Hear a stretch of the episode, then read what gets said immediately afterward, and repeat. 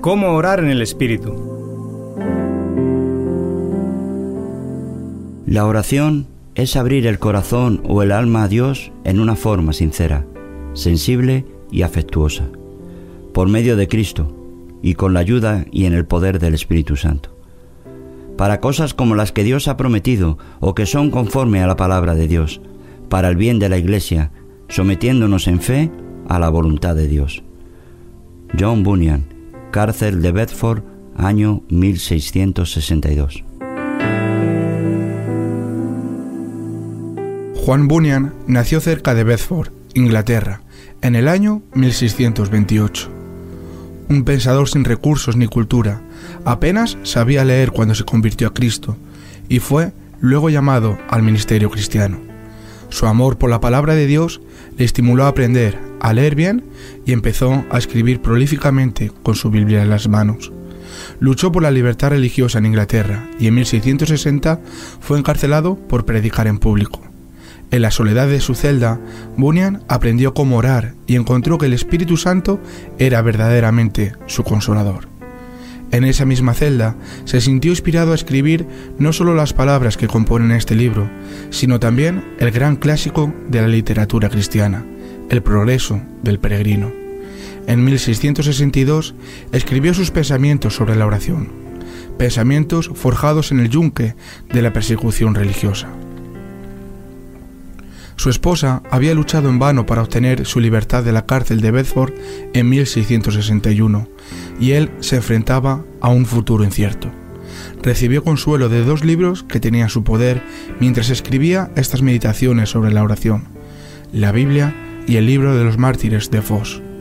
Aprendió en estos libros que la única forma de glorificar a Dios en sus sufrimientos, incluso si él estaba destinado al patíbulo, era asistir a la escuela de oración de Dios, para orar frecuente y profundamente. Anotó cuidadosamente lo que aprendió acerca de la oración y luego pasó las hojas de sus manuscritos a través de las rejas de la cárcel para animar a su esposa y a los que enfrentaban la persecución, el encarcelamiento y la muerte fuera de su celda de la cárcel. Después de que lo soltaron de la prisión en 1672, volvió a la predicación pública y a seguir escribiendo. Falleció en el año 1688. Dios quiere que oremos tanto con el espíritu como con la mente. Quiere que lo hagamos en una forma razonable, según las escrituras y bajo el poder y dirección del espíritu. Desde Radio Luz a las Naciones, confiamos que este audiolibro, Cómo orar en el espíritu, conceda al oyente mayor comprensión y libertad de expresión en su relación personal con Dios por medio de Cristo Jesús. Que pueda descubrir el poder y la presencia del Espíritu Santo, quien te dirigirá a orar de manera aceptable a Dios.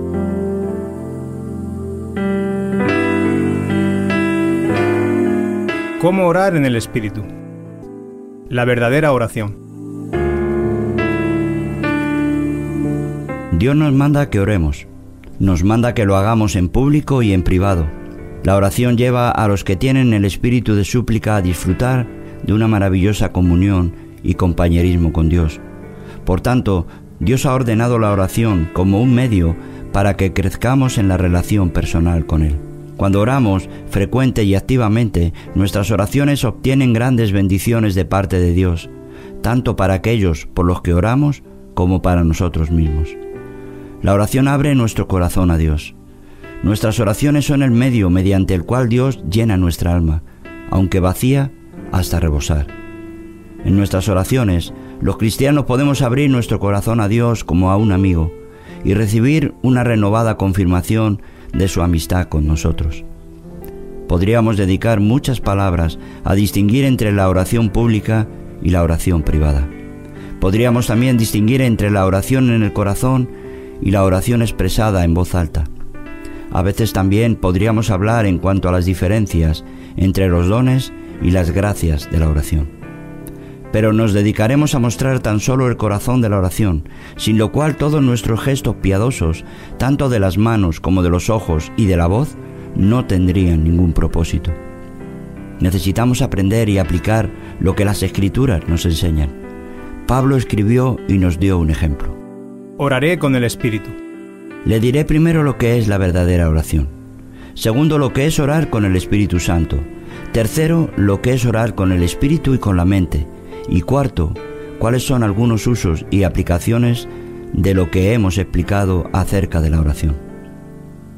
La oración es abrir el corazón o el alma a Dios en una forma sincera, sensible y afectuosa, por medio de Cristo, con la ayuda y en el poder del Espíritu Santo, para cosas como las que Dios ha prometido o que son conforme a la palabra de Dios, para el bien de la Iglesia, sometiéndonos en fe a la voluntad de Dios.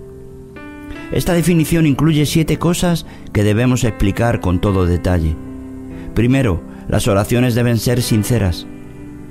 Segundo, las oraciones deben ser sensibles.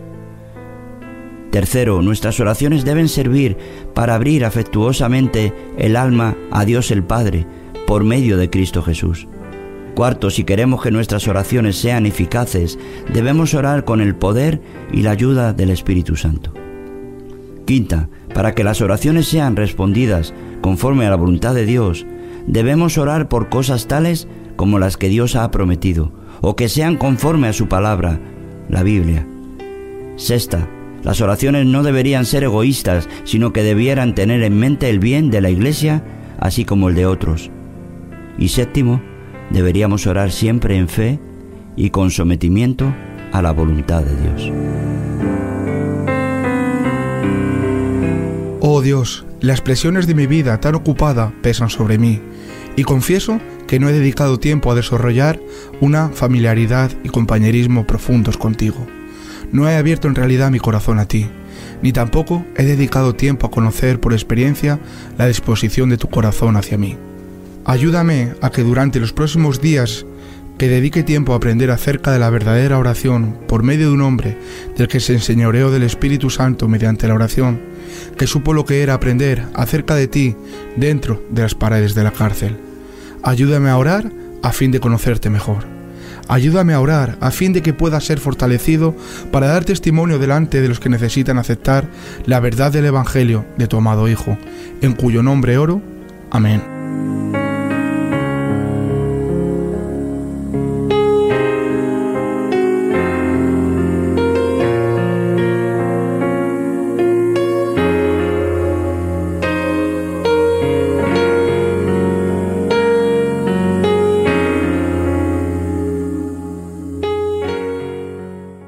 En el Espíritu? La oración sincera. Debemos recordar que la oración es abrir el corazón o el alma a Dios en una forma sincera, sensible y afectuosa, por medio de Cristo, con la ayuda y en el poder del Espíritu Santo, para cosas como las que Dios ha prometido o que son conforme a la palabra de Dios, para el bien de la Iglesia, sometiéndonos en fe a la voluntad de Dios. Recuerde, las oraciones deben abrir siempre sinceramente el corazón a Dios. La sinceridad es una gracia que corre a través de todas las gracias de Dios en nosotros. La sinceridad debería controlar e impregnar todas las acciones de un cristiano. Si nuestras acciones no son sinceras, entonces no vamos a tener la aprobación de Dios. Lo que debe ser cierto en cuanto a las acciones sinceras será igualmente verdad de la oración. David habla de esto cuando menciona sus propias oraciones. A él clamé con mi boca, y fue exaltado con mi lengua.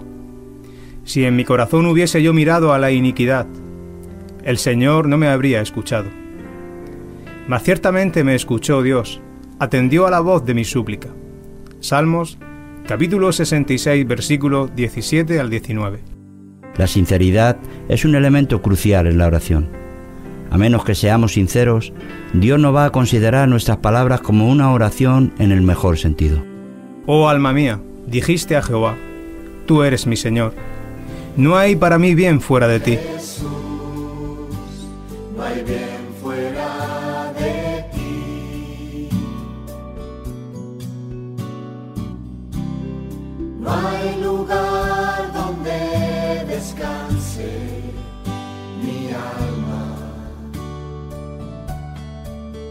Para los santos que están en la tierra y para los íntegros es toda mi complacencia.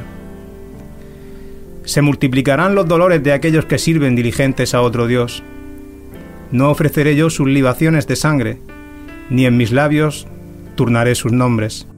Y Dios también nos dice, Entonces me invocaréis, y vendréis y oraréis a mí, y yo os oiré. Y me buscaréis y me hallaréis, porque me buscaréis de todo vuestro corazón. Jeremías, capítulo 29, versículos 12 y 13. el Señor ha rechazado muchas oraciones por su falta de sinceridad. Dios dijo por medio de los profetas, Y no clamaron a mí con su corazón, es decir, con sinceridad, cuando gritaban sobre sus camas. Oseas 7:14. sus oraciones eran pretenciosas, sus oraciones eran hipócritas, un espectáculo para que los vieran los demás. Oraban para ser aplaudidos por sus ruidosas oraciones. Jesucristo elogió a Natanael por su sinceridad cuando estaba sentado bajo la higuera. Cuando Jesús vio a Natanael que se le acercaba, dijo de él, He aquí un verdadero israelita en quien no hay engaño. Supongo que este buen hombre estaba abriendo su corazón a Dios en oración debajo de esa higuera. Jesús sabía que oraba con un espíritu sincero y genuino delante del Señor. La sinceridad es uno de los principales ingredientes en la oración que llevan a Dios a escucharla y considerarla.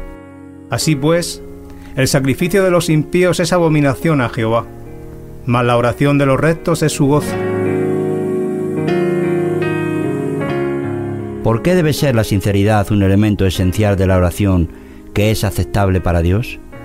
Porque la sinceridad le lleva a abrir su corazón a Dios con toda sencillez y hablarle de su situación claramente y sin equívocos o evasivas. La sinceridad en la oración estimula su corazón a condenar su pecado sin rodeos, sin ocultar los hechos, intenciones o sentimientos bajo falsas excusas ni disimulos. Cuando oramos de corazón, clamamos a Dios con ganas, sin halagarnos a nosotros mismos o elogiar nuestra justicia. El Señor le declaró al profeta Jeremías, Escuchando he oído a Efraín que se lamentaba. Me azotaste y fui castigado como novillo indómito. Conviérteme y seré convertido. Porque tú eres Jehová mi Dios. Porque después que me aparté tuve arrepentimiento. Y después que reconocí mi falta, herí mi muslo. Me avergoncé y me confundí. Porque llevé la afrenta de mi juventud. Jeremías capítulo 31 versículos 18 y 19. La sinceridad es siempre igual en una persona, ya sea que ore en un rincón a solas o delante de todo el mundo. La sinceridad no sabe cómo llevar dos máscaras diferentes, una para aparentar delante de los demás y otra en un rincón para un momento breve con Dios. Los cristianos sinceros deben temer a Dios. Deben estar con Él en lo que ellos conocen como el deber placentero de la oración del corazón. La oración sincera no es de labios para afuera, porque Dios examina el corazón. La oración del corazón mira a Dios. La oración del corazón y del alma que Dios reconoce es aquella oración de sus hijos que va acompañada de sinceridad. Oración. Oh Señor mi Dios, deseo que tú me encuentres a mí como Jesús halló a Natanael a lo largo del camino, en oración de profunda sinceridad y devoción a ti. Confieso que algunos de mis motivos para orar han sido egoístas e interesados. Reconozco que a menudo no he dedicado tiempo a examinar mi corazón y abrirlo completamente delante de ti en oración. Por el contrario, he acudido a ti buscando solo cosas que yo quería que tú hicieras por mí. Me inclino ante ti, oh Dios, en humilde sometimiento, y te pido que pongas en mi corazón limpio y me des un espíritu recto. Al examinar mi propio corazón, acudo a ti en completa sinceridad de que seré conocido como tuyo y tú serás conocido como mío, para que tu Hijo pueda ensalzarme cuando nos encontremos, para que no haya nada falso en mí, para que me sienta libre de orar en el nombre del Salvador, sabiendo que estoy limpio por su sangre. Amén.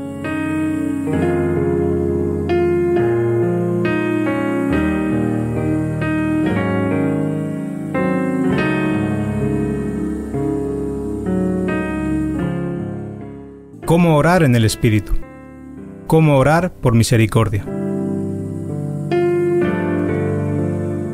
La oración es abrir el corazón o el alma a Dios en una forma sincera, sensible y afectuosa, por medio de Cristo, con la ayuda y en el poder del Espíritu Santo, para cosas como las que Dios ha prometido o que son conforme a su palabra, para el bien de la Iglesia, sometiéndonos en fe a la voluntad de Dios. La oración no es soltar unas pocas expresiones de un parloteo elogioso y de vanas repeticiones, sino un sentimiento sensato en el corazón. La oración es sensible a muchas cosas diferentes. A veces oramos con un sentido de pecado, otras veces con un sentido de misericordia que necesitamos o recibimos, y otras veces con un sentido de que Dios está listo para otorgarnos su misericordia y perdón. Debido a que comprendemos el peligro del pecado, sentimos a menudo en oración nuestra necesidad de misericordia. Nuestra alma siente. Ese sentimiento nos hará suspirar y gemir y ablandará el corazón. La oración correcta puede rebosar del corazón cuando estamos presionados por el dolor y la amargura. Cuando Ana oraba por un hijo, la Biblia dice, Con amargura de alma oró a Jehová, y lloró abundantemente, y el Señor escuchó su oración, y concibió y dio a luz al gran profeta Samuel. David describe algunas de sus oraciones diciendo, Cansado estoy de llamar, mi garganta se ha enrojecido, han desfallecido mis ojos esperando a mi Dios. Salmos 69.3 David clama, llora, se debilita su corazón, languidece en sus ojos. Estoy debilitado y molido en gran manera. Gimo a causa de la conmoción de mi corazón. Señor, delante de ti están todos mis deseos, y mi suspiro no te es oculto. Mi corazón está acongojado, me ha dejado mi vigor, y aún la luz de mis ojos me falta ya. Ezequías gemía como una paloma. Como la grulla y como la golondrina me quejaba. Gemía como la paloma. Alzaba en alto mis ojos. Jehová, violencia padezco, fortaléceme. Isaías 38:14. Efraín se quejaba delante del Señor y el Señor escuchó su clamor. He oído a Efraín que se lamentaba. Jeremías 31:18. En el Nuevo Testamento encontramos las mismas cosas. Pedro lloró amargamente. Entonces Pedro se acordó de las palabras de Jesús que le había dicho, antes que cante el gallo, me negarás tres veces. Y saliendo fuera, lloró amargamente. Cristo clamó con voz fuerte y lágrimas en sus oraciones. En los días de su carne, ofreciendo ruegos y súplicas con gran clamor y lágrimas al que le podía librar de la muerte, fue oído a causa de su temor reverente. Hebreos capítulo 5 versículo 7.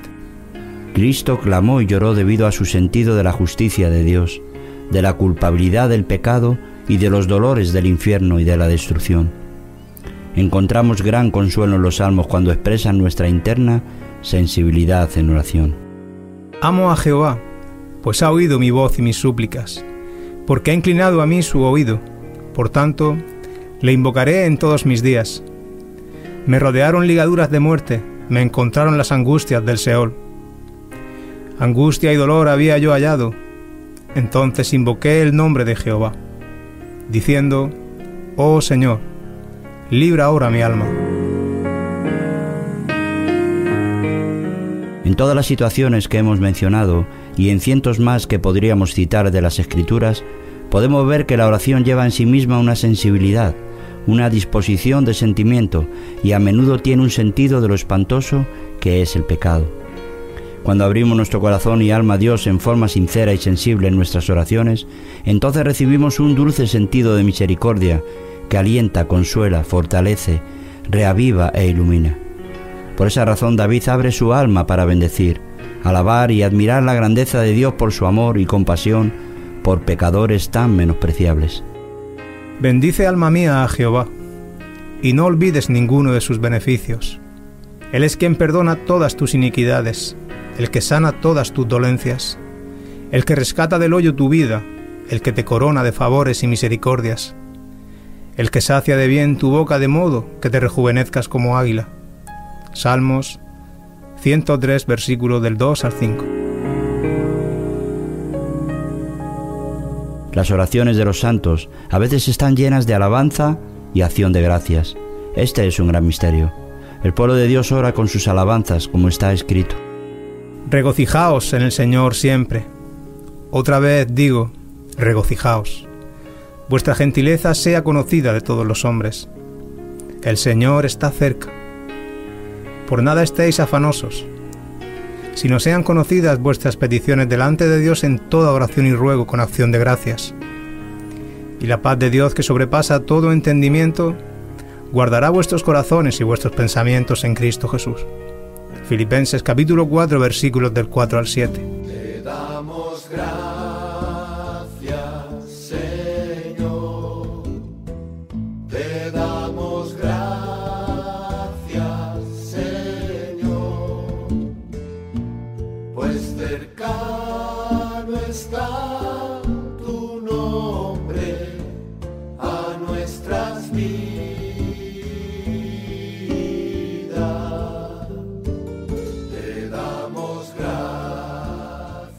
Cuando usted ora a Dios con una gratitud sensible por las misericordias que ha recibido de su mano, su oración es poderosa a los ojos de Dios.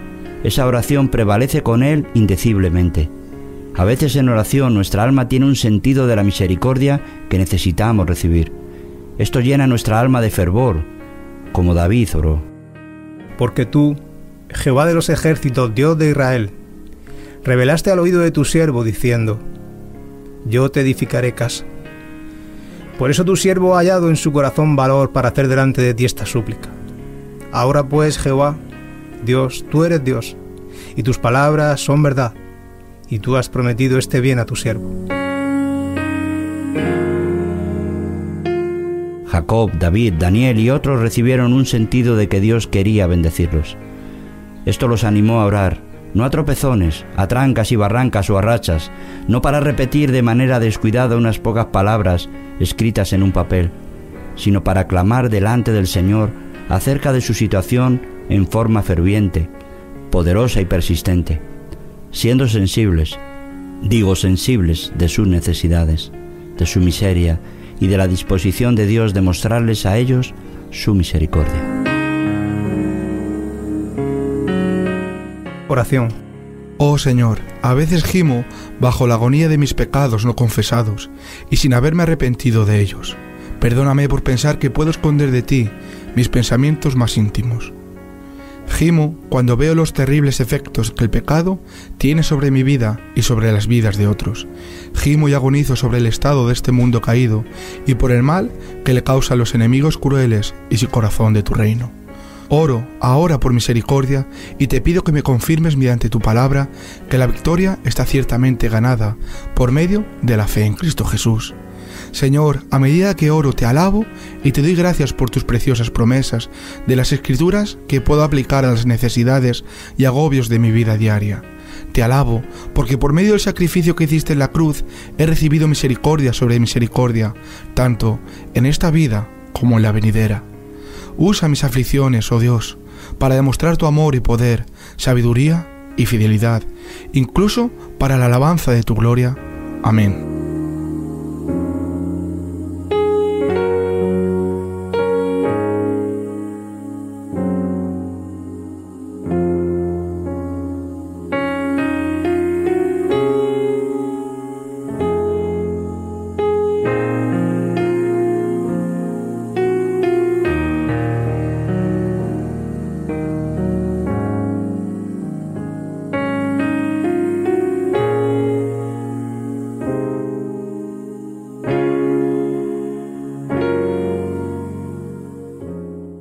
En el Espíritu?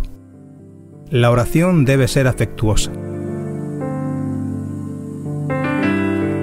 Debemos recordar que la oración es abrir el corazón o el alma a Dios en una forma sincera, sensible y afectuosa, por medio de Cristo, con la ayuda y en el poder del Espíritu Santo, para cosas como las que Dios ha prometido o que son conforme a su palabra, para el bien de la Iglesia, sometiéndonos en fe a la voluntad de Dios. Oh, cuánto calor, fortaleza, vida, vigor y afecto encontrará en la oración correcta. ¿Podemos orar en el corazón con las palabras de estos salmos? Como el ciervo brama por las corrientes de las aguas, así clama por ti, oh Dios, el alma mía. Salmos 42.1 Como el ciervo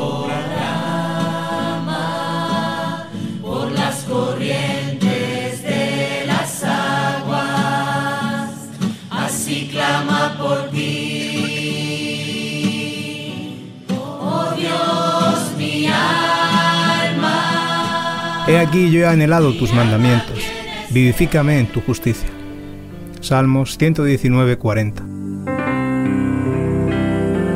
He deseado tu salvación, oh Jehová, y tu ley es mi delicia.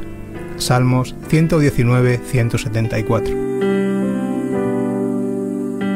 Anhela mi alma y aún ardientemente desea los atrios de Jehová. Mi corazón y mi carne cantan al Dios vivo. Salmos 84, 2. Quebrantada está mi alma de desear tus juicios en todo tiempo. Salmos 119, versículo 20. Notemos esta oración. Quebrantada está mi alma de desear. Oh, cuánto afecto puede haber en la oración. Encontramos una devoción semejante en Daniel. Oye, Señor, oh Señor, perdona. Presta oído, Señor, y hazlo. No tardes, por amor de ti mismo, Dios mío, porque tu nombre es invocado sobre tu ciudad y sobre tu pueblo. Daniel, capítulo 9, versículo 19. Cada sílaba lleva una gran vehemencia y urgencia en ella. Esto es lo que el apóstol Santiago llama la oración ferviente u oración eficaz. Y eso es lo que se dice una y otra vez de Jesús. Y estando en agonía, oraba más intensamente, y era su sudor como grandes gotas de sangre que caían hasta la tierra. Lucas 22:44. Jesús tenía sus afectos extendidos hacia Dios, buscando su mano ayudadora. Oh, cuán lejos estamos la mayoría de las veces de los ejemplos de la Biblia cuando oramos en la opinión de Dios. La oración debe ser hecha con fervor y urgencia. La mayoría de las personas no tienen conciencia del deber de la oración y para las que lo tienen, temo que muchas de ellas no le prestan atención a abrir el corazón o el alma a Dios de forma sincera, sensible y afectuosa. Demasiado se contentan con simples ejercicios de labios para afuera, oraciones dichas de forma mecánica, diciendo entre dientes unas pocas oraciones imaginarias. Cuando sus afectos están verdaderamente involucrados e involucrados de tal manera que su alma no se va a distraer con nada, sino a concentrarse en el bien deseado, usted disfrutará de comunión y consuelo con Cristo. Y a esto han dedicado los santos sus fuerzas y han perdido su vida antes que quedarse sin la bendición que Dios tenía reservada para ellos. Oración. Querido Padre, te amo con todo mi corazón y mi ser. Tú me has dado vida y luz en Cristo Jesús. Me has dado un mundo en el que toda la creación apunta hacia ti y a tu divino carácter y gracia. Me has dado la oportunidad de unirme a todos los santos en oración por la Iglesia y por su establecimiento en todos los lugares de la tierra. Anhelo verte en toda tu belleza y excelencia, y ese anhelo me fortalece en mi peregrinación. Anhelo que vengas de nuevo en poder y gloria. Anhelo la redención de toda la creación, que gime ser liberada de la sujeción de la decadencia. Me deleito en la promesa de que habrá un tiempo cuando lo veremos todo cara a cara, en vez de verlo reflejado borrosamente como en un espejo. Lléname ahora con tu Santo Espíritu, como un medio para no solo amarte de forma perfecta, sino para fortalecerme para las tareas que tengo aquí en la tierra. Te lo pido por el amor de Jesús. Amén.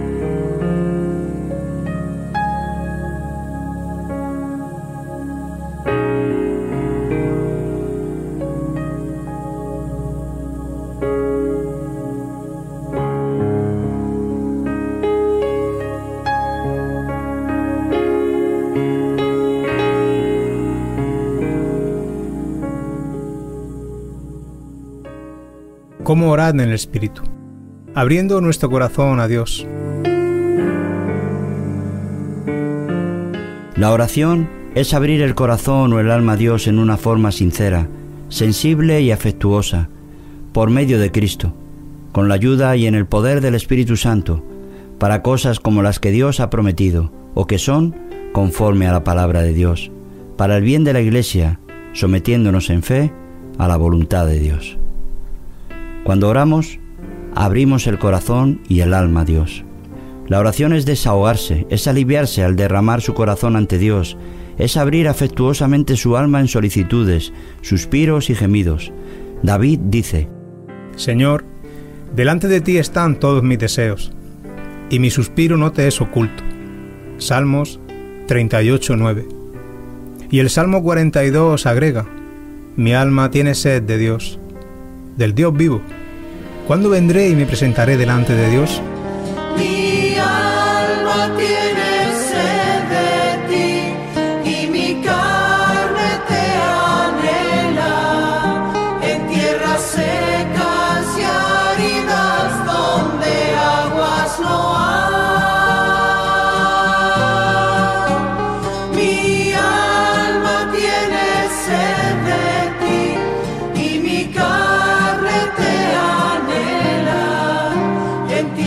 Acuerdo de estas cosas y derramo mi alma dentro de mí, de cómo yo fui con la multitud y las conduje hasta la casa de Dios, entre voces de alegría y de alabanza del pueblo en fiesta.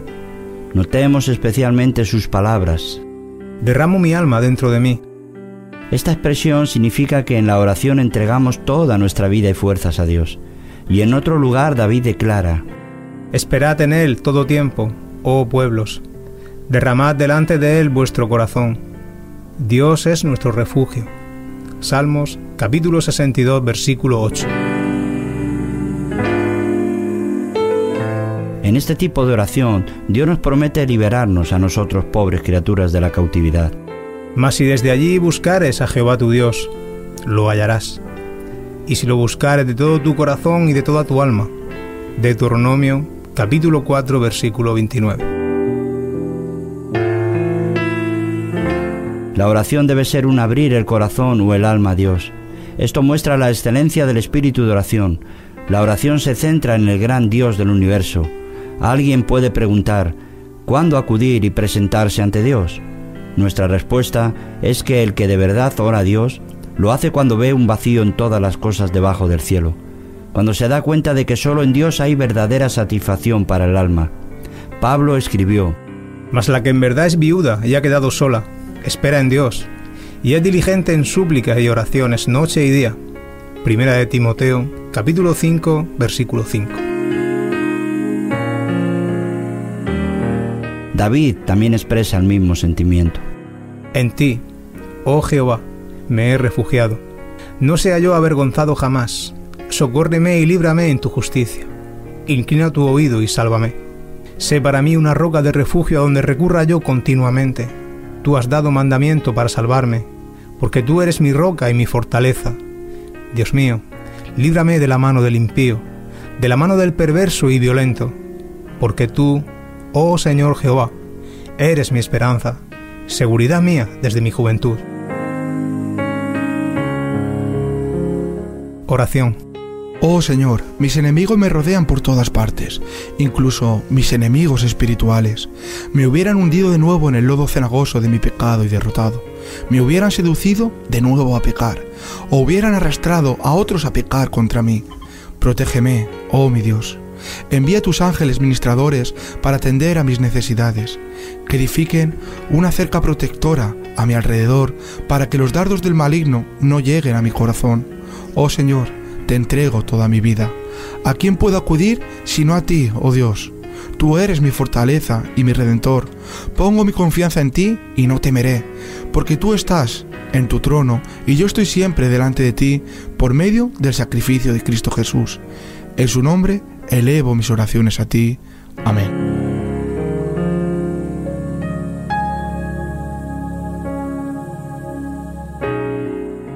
¿Cómo orar en el Espíritu? La oración por medio de Cristo.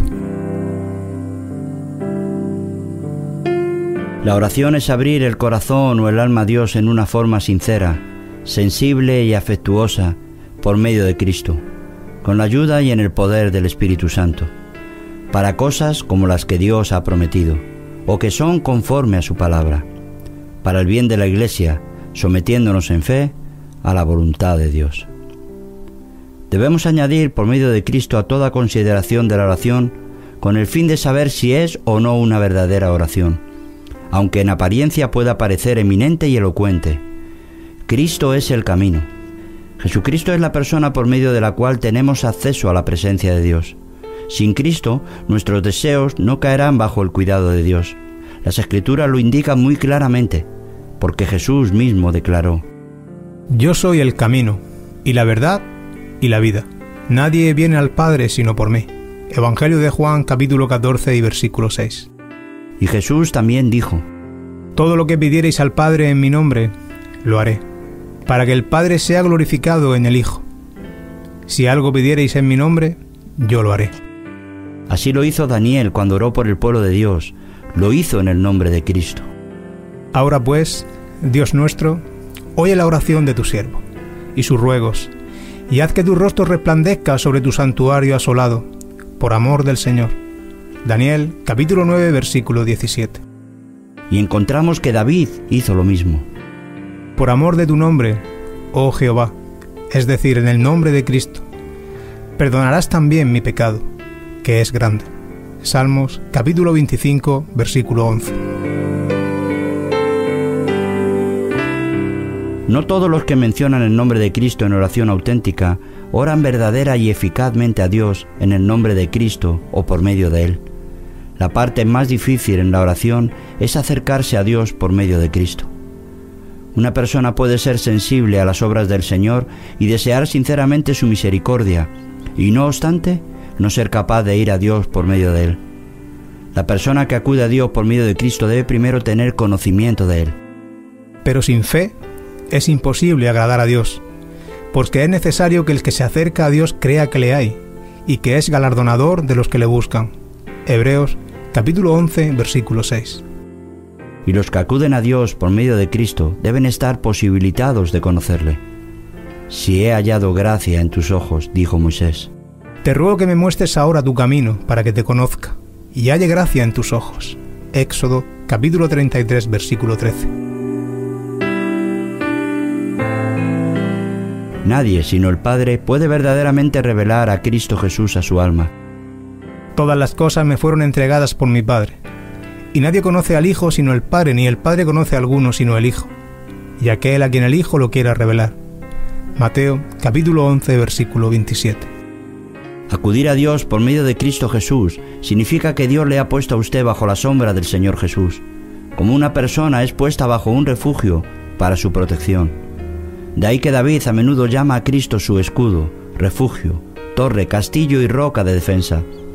David ora de esta manera no solo porque vence a sus enemigos por medio de Cristo, sino porque a través de él haya gracia con Dios el Padre. De igual manera Dios le dijo a Abraham en una visión, No temas, Abraham, yo soy tu escudo, y tu galardón será sobremanera grande. Génesis capítulo 15 versículo 1. Por tanto, la persona que acude a Dios por medio de Cristo debe tener fe, mediante la cual pone su confianza en Él, de manera que se presenta ante Dios en Cristo. La persona que tiene fe ha nacido de Dios o ha nacido de nuevo, de modo que llega a ser uno de los hijos de Dios. Queda unido por la fe a Cristo y hecho miembro de Él. Respondió Jesús, De cierto, de cierto te digo, que el que no naciere de agua y del Espíritu, no puede entrar en el reino de Dios. Lo que es nacido de carne, carne es, y lo que es nacido del Espíritu, Espíritu es. Por lo tanto, te digo a ti que has nacido de nuevo, como un miembro de Cristo puedes acudir a Dios.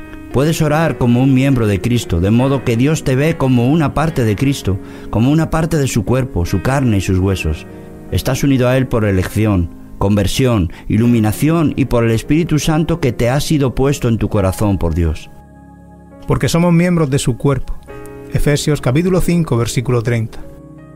Así pues, podemos acudir a Dios en los méritos de Cristo, en su sangre, en su justicia, en su victoria e intercesión. Podemos estar en la presencia de Dios, ser aceptados en aquel que ama. Porque eres un miembro del Señor Jesucristo. Porque estás bajo esta consideración. Eres admitido en la presencia de Dios y puedes acudir a Dios en oración. Por virtud de su unión con Cristo, recibes el Espíritu Santo que mora en ti. Por esta razón, estamos habilitados para abrirnos y derramarnos a sí mismo delante de Dios en oración. Oh Señor, te doy las gracias porque puedo acudir a ti por medio de Cristo Jesús en todas mis oraciones, porque su sangre derramada a mi favor me limpia de mis pecados y me habilita para acercarme al trono de la gracia. Quiero reconocer más conscientemente mi necesidad de Jesús en todo lo que hago, y especialmente en mis oraciones. Que yo pueda honrarle más al buscarle, glorificarte a ti en todas mis oraciones. Enséñame a orar por todas aquellas cosas que serán buenas para el progreso de tu iglesia. Inspírame mediante tu Espíritu Santo a orar por aquellas personas y cosas por las que tú hubieras orado. En la confianza de que escucharás y responderás a mi oración elevada a ti, en el nombre y por el amor de Jesús. Amén.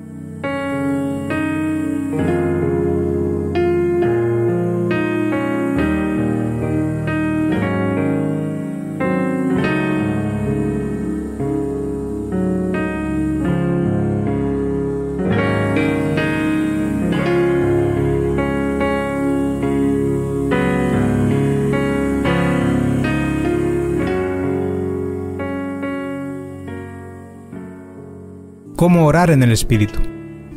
La oración en el Espíritu Santo. La oración es abrir el corazón o el alma a Dios en una forma sincera, sensible y afectuosa, por medio de Cristo, con la ayuda y en el poder del Espíritu Santo, para cosas como las que Dios ha prometido, o que son conforme a la palabra de Dios, para el bien de la Iglesia, sometiéndonos en fe a la voluntad de Dios. Orar por medio de Cristo, orar en unión con Cristo y orar con la ayuda y en el poder del Espíritu Santo dependen tanto uno de otro, que encontrarás que es imposible que nuestras oraciones puedan ser oraciones aparte de esa relación. Aunque algunas oraciones puedan ser famosas, aparte de Cristo y del Espíritu Santo, Dios las rechaza, porque sin un abrir sincero, sensible y afectuoso del corazón a Dios, su oración será sólo de labios para afuera si sus oraciones no son elevadas por medio de Cristo, Dios no les va a prestar atención. De igual manera, si sus oraciones no son presentadas con la ayuda y en el poder del Espíritu Santo, puede suceder que estemos actuando como los hijos de Aarón, cuando ofrecieron fuego extraño. Recuerda este doloroso incidente. Nadab y Abiú, hijos de Aarón, tomaron cada uno su incensario y pusieron en ellos fuego sobre el cual pusieron incienso y ofrecieron delante de Jehová fuego extraño, que él nunca les mandó. Y salió fuego delante de Jehová y los quemó, y murieron delante de Jehová. Entonces dijo Moisés a Aarón, Esto es lo que habló Jehová diciendo, En los que a mí se acercan me santificaré, y en presencia de todo el pueblo seré glorificado. Y Aarón cayó. Levítico capítulo 10, versículos del 1 al 3. Hablaremos más sobre esto más adelante. Mientras tanto, recordemos que aquellas cosas que no son pedidas por medio de la enseñanza y ayuda del Santo Espíritu no pueden ser de ninguna manera según la voluntad de Dios. Pablo escribió a los romanos. Y de igual manera el Espíritu nos ayuda en nuestra debilidad. Pues qué hemos de pedir como conviene, no lo sabemos. Pero el Espíritu mismo intercede por nosotros con gemidos indecibles. Mas el que escudriña los corazones sabe cuál es la intención del Espíritu, porque conforme a la voluntad de Dios intercede por los santos. Ninguna persona o iglesia en el mundo puede acudir a Dios en oración excepto mediante la ayuda del Espíritu Santo. Porque por medio de Él, los unos y los otros, tenemos entrada por un mismo Espíritu al Padre. Comentaremos brevemente sobre estas escrituras debido a que contienen tan completa revelación sobre la oración y de la incapacidad de la persona para orar sin la ayuda del Espíritu Santo. Pues ¿qué hemos? Consideremos primero a la persona que está hablando. Es el apóstol Pablo y mediante su persona hablan también todos los demás apóstoles. Parece como si estuviera diciendo, nosotros los apóstoles, siervos extraordinarios de Dios, maestros edificadores, algunos de los cuales fueron llevados en el Espíritu al paraíso, no sabríamos cómo pedir si no contáramos con la ayuda del Espíritu Santo. Por supuesto, nadie va a pensar que Pablo y sus compañeros no eran capaces de hacer cualquier tarea para Dios como cualquier pastor, papa o prelado orgulloso. Podían haber escrito un libro de oraciones para el pueblo también como los que hoy conocemos no estaban para nada menos capacitados en gracia o dones que cualquier papa o prelado, pero ellos decidieron no escribir un libro de oraciones. Pero vean lo que pasa hoy. Los sabios de nuestro tiempo se sienten tan capacitados que conocen al dedillo tanto la manera como la materia de sus oraciones. Pueden establecer una oración para cada día y escribirlas para un día determinado que vendrá dentro de 20 años. Escriben una para Navidad, otra para el Domingo de Resurrección y otras para los seis días siguientes a estas fechas. Han determinado también cuántas sílabas deben decirse en cada una de sus oraciones en sus ejercicios públicos. Ya tienen oraciones escritas para que se digan en el día de cada santo para las generaciones venideras. Algo que los mismos apóstoles no se atrevieron a hacer, no se sintieron capaces de hacer ni en una manera tan profunda. Pedir como conviene, no lo sabemos. No conocemos la realidad de las cosas por las que deberíamos orar. Tampoco conocemos los propósitos por los cuales tenemos que orar, ni tampoco el medio por el cual orar. No conocemos ninguna de estas cosas aparte de la ayuda y asistencia del Espíritu Santo. ¿Debemos orar por comunión con Dios por medio de Cristo? ¿Debemos orar por fe, por justificación, por gracia y por un corazón verdaderamente santificado? No sabemos nada acerca de estas cosas, a menos que el Espíritu nos dirija a orar por ellas. Las Escrituras declaran, Porque, ¿quién de los hombres sabe las cosas del hombre, sino el Espíritu del hombre que está en él? Así tampoco nadie conoce las cosas de Dios, sino el Espíritu de Dios. Primera de Corintios capítulo 2 versículo 11. el apóstol habla aquí de las cosas espirituales e internas que el mundo no conoce. Amoroso Padre, te pido en el nombre de Jesús que envíes tu Espíritu Santo sobre mí para ungirme, llenarme, usarme, enseñarme a orar como debo. Padre Celestial, nada soy limitado a mis escasos recursos humanos. Fortaléceme para poder obedecerte y llevar a cabo las tareas que me has asignado hoy. Motívame a orar más allá de cualquier oración escrita para expresarte verdaderamente mis más profundos anhelos y necesidades. Te alabo cuando tu Espíritu Santo me revela algún pecado no confesado que está bloqueando mi camino hacia una comunión más profunda contigo. Y gracias por mi Salvador Cristo Jesús que está siempre dispuesto a interceder por mí. Ayúdame a ser más amoroso y más compasivo con los que necesitan mi ayuda, mi cuidado y compasión por medio de Jesucristo. Amén.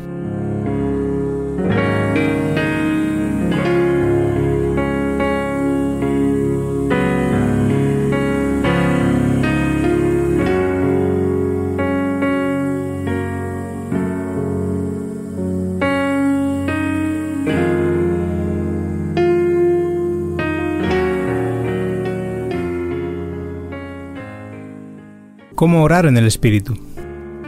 La oración y la palabra de Dios. La oración es abrir el corazón o el alma a Dios en una forma sincera, sensible y afectuosa, por medio de Cristo, con la ayuda y en el poder del Espíritu Santo, para cosas como las que Dios ha prometido o que son conforme a su palabra, para el bien de la Iglesia, sometiéndonos en fe a la voluntad de Dios. Jesús mandó, Mas tú, cuando ores, entra en tu aposento, y cerrada la puerta, ora a tu Padre que está en secreto, y tu Padre que ve en los secretos te recompensará en público. Y orando, no uséis vanas repeticiones como los gentiles, que piensan que por su palabrería serán oídos. No os hagáis pues semejante a ellos, porque vuestro Padre sabe que qué cosas tenéis necesidad antes que vosotros las pidáis. Oramos cuando lo hacemos dentro del ámbito de la palabra de Dios. Y es una blasfemia, o en el mejor de los casos, una vana repetición, cuando la petición es contraria a la Biblia. David, por tanto, mientras oraba, mantuvo sus ojos en la palabra de Dios. Abatida hasta el polvo está mi alma. Vivifícame según tu palabra. Se deshace mi alma de ansiedad. Susténtame según tu palabra. Salmos 119, versículos 25 y 28. Es cierto, el Espíritu Santo no aviva y anima inmediatamente el corazón del cristiano que ora sin la palabra, sino que lo hace con y por medio de la palabra. El Espíritu Santo lleva la palabra al corazón y la abre para nosotros de forma que somos estimulados a ir al Señor en oración y contarle cómo nos va, y también a razonar y suplicar conforme a su palabra. Esta fue la experiencia de Daniel, aquel gran profeta de Dios. Daniel, comprendiendo por la palabra que la cautividad de los hijos de Israel estaba a punto de terminar, elevó su oración a Dios conforme a las escrituras. En el año primero de Darío, hijo de Asuero, de la nación de los Medos, que vino a ser rey sobre Israel en el reino de los Caldeos, en el año primero de su reinado, yo Daniel miré atentamente en los libros el número de los años de que habló Jehová al profeta Jeremías, que habían de cumplirse las desolaciones de Jerusalén de setenta años. Y volví mi rostro a Dios el Señor, buscándole en oración y ruego, en ayuno, cilicio y ceniza. Daniel capítulo 9 versículos del 1 al 3. De forma que, en la medida que el Espíritu es el consolador, y el consejero del alma, cuando usted ora conforme a la voluntad de Dios, será guiado por la palabra de Dios y orará conforme a su enseñanza y promesas. Esta es la razón por la que nuestro Señor Jesucristo dejó de orar por liberación, aunque su vida peligraba. Dijo que podía orar a su Padre y que Él podía enviarle doce legiones de ángeles. Pero ¿cómo entonces se cumplirían las escrituras?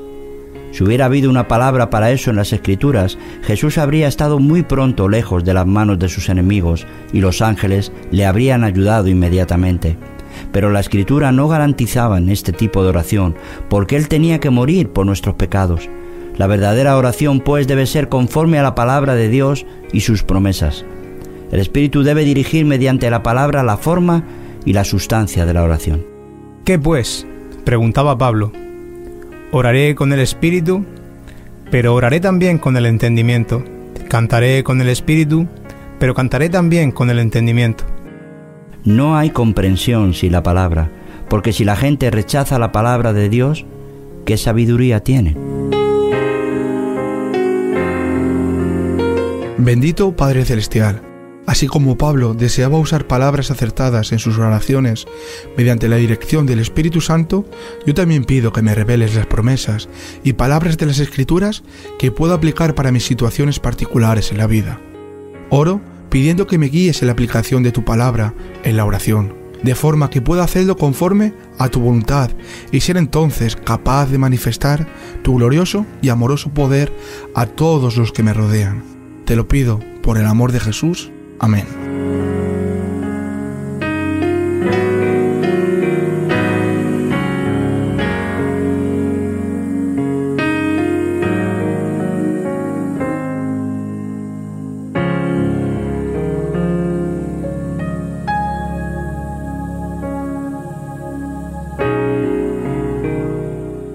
¿Cómo orar en el Espíritu? La oración por la Iglesia.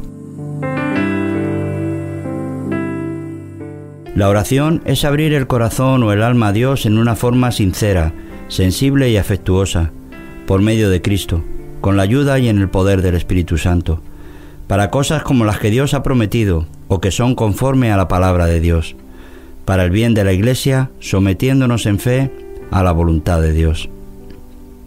Esta cláusula para el bien de la Iglesia incluye todo lo que tiende a honrar a Dios, o es para el adelanto de Cristo o para el beneficio de su pueblo porque Dios, Cristo y su pueblo están tan ligados uno con otro que cuando se ora por el bien de uno, entonces la Iglesia, la gloria de Dios y el adelanto de Cristo deben ser todos incluidos. Porque así como Cristo está en el Padre, así están los santos en Cristo. Y cuando oramos por otros cristianos, estamos tocando la niña de los ojos de Dios. Por lo tanto, si oramos por la paz de Jerusalén, Estamos orando por lo que Dios requiere de nosotros, porque Jerusalén nunca estará en completa paz hasta que no esté en el cielo, y no hay nada que Cristo desee más que tenerla allí con Él. Ese es también el lugar que Dios le ha dado a ella por medio de Cristo. De modo que el que ora por la paz y el bien de Sión o de la Iglesia, pide en oración por aquello que Cristo ha comprado con su sangre, y también por aquello que el Padre le ha dado a Él como el premio por esto. El que ora por esto debe orar por abundancia de gracia para la Iglesia y por la ayuda en contra de todas sus tentaciones. que Dios no permita que nada impida su desarrollo y que todas las cosas sirvan al fin para su bien. Que Dios la guarde sin mancha. Las escrituras nos han enseñado a orar. Y aquel que es poderoso para guardaros sin caída y presentaros sin mancha delante de su gloria con gran alegría. Al único y sabio Dios, nuestro Salvador, sea gloria y majestad, imperio y potencia, ahora y por todos los siglos. Amén. Judas capítulo 24 versículo 25. Deberíamos orar para que Dios proteja y defienda a los hijos de Dios para su gloria, en medio de una nación retorcida y perversa. Esta debe ser nuestra oración diaria. Y esta es la sustancia de la propia oración de Jesús en el capítulo 17 de Juan. Todas las oraciones de Pablo van en la misma dirección, como lo muestra claramente una de ellas. Y esto pido en oración, que vuestro amor abunde aún más y más en ciencia y en todo conocimiento, para que aprobéis lo mejor, a fin de que seáis sinceros e irreprensibles para el día de Cristo, llenos de frutos de justicia que son por medio de Jesucristo, para gloria y alabanza de Dios. Como podemos ver, la oración de Pablo fue breve y no obstante está llena de principio a fin de buenos deseos para la Iglesia, para que pueda proseguir e ir adelante en la mejor forma espiritual, y sus miembros sean irreprochables, sinceros y sin mancha, hasta el día de Cristo, a pesar de todas las tentaciones y persecuciones que vengan. Amoroso Padre Celestial, confieso que muchas de mis oraciones son de verdad egoístas, porque me olvido de orar por el bien de tu iglesia y por el bien de tus siervos en todo el mundo. Demasiado a menudo creo sencillamente que todo lo que se haga en la iglesia será hecho por ti sin necesidad de mis oraciones. Te doy las gracias por el gran honor que has concedido a todos los cristianos al hacer que sus oraciones cuenten para el bien de tu iglesia y para la santificación de los creyentes. Por favor, sigue inspirándonos mediante tu espíritu y tu palabra para que podamos conocer tu voluntad para la iglesia. Que seamos como Daniel y oremos por el regreso de los israelitas a Jerusalén. Que oremos por las cosas que tú tienes en mente para tu iglesia en la tierra. Te pido por estas cosas en el nombre de tu Hijo, Cristo Jesús. Amén.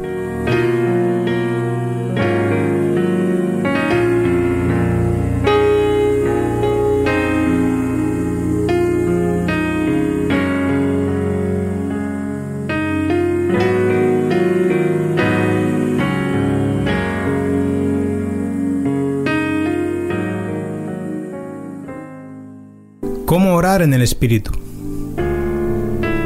Orar en la voluntad de Dios.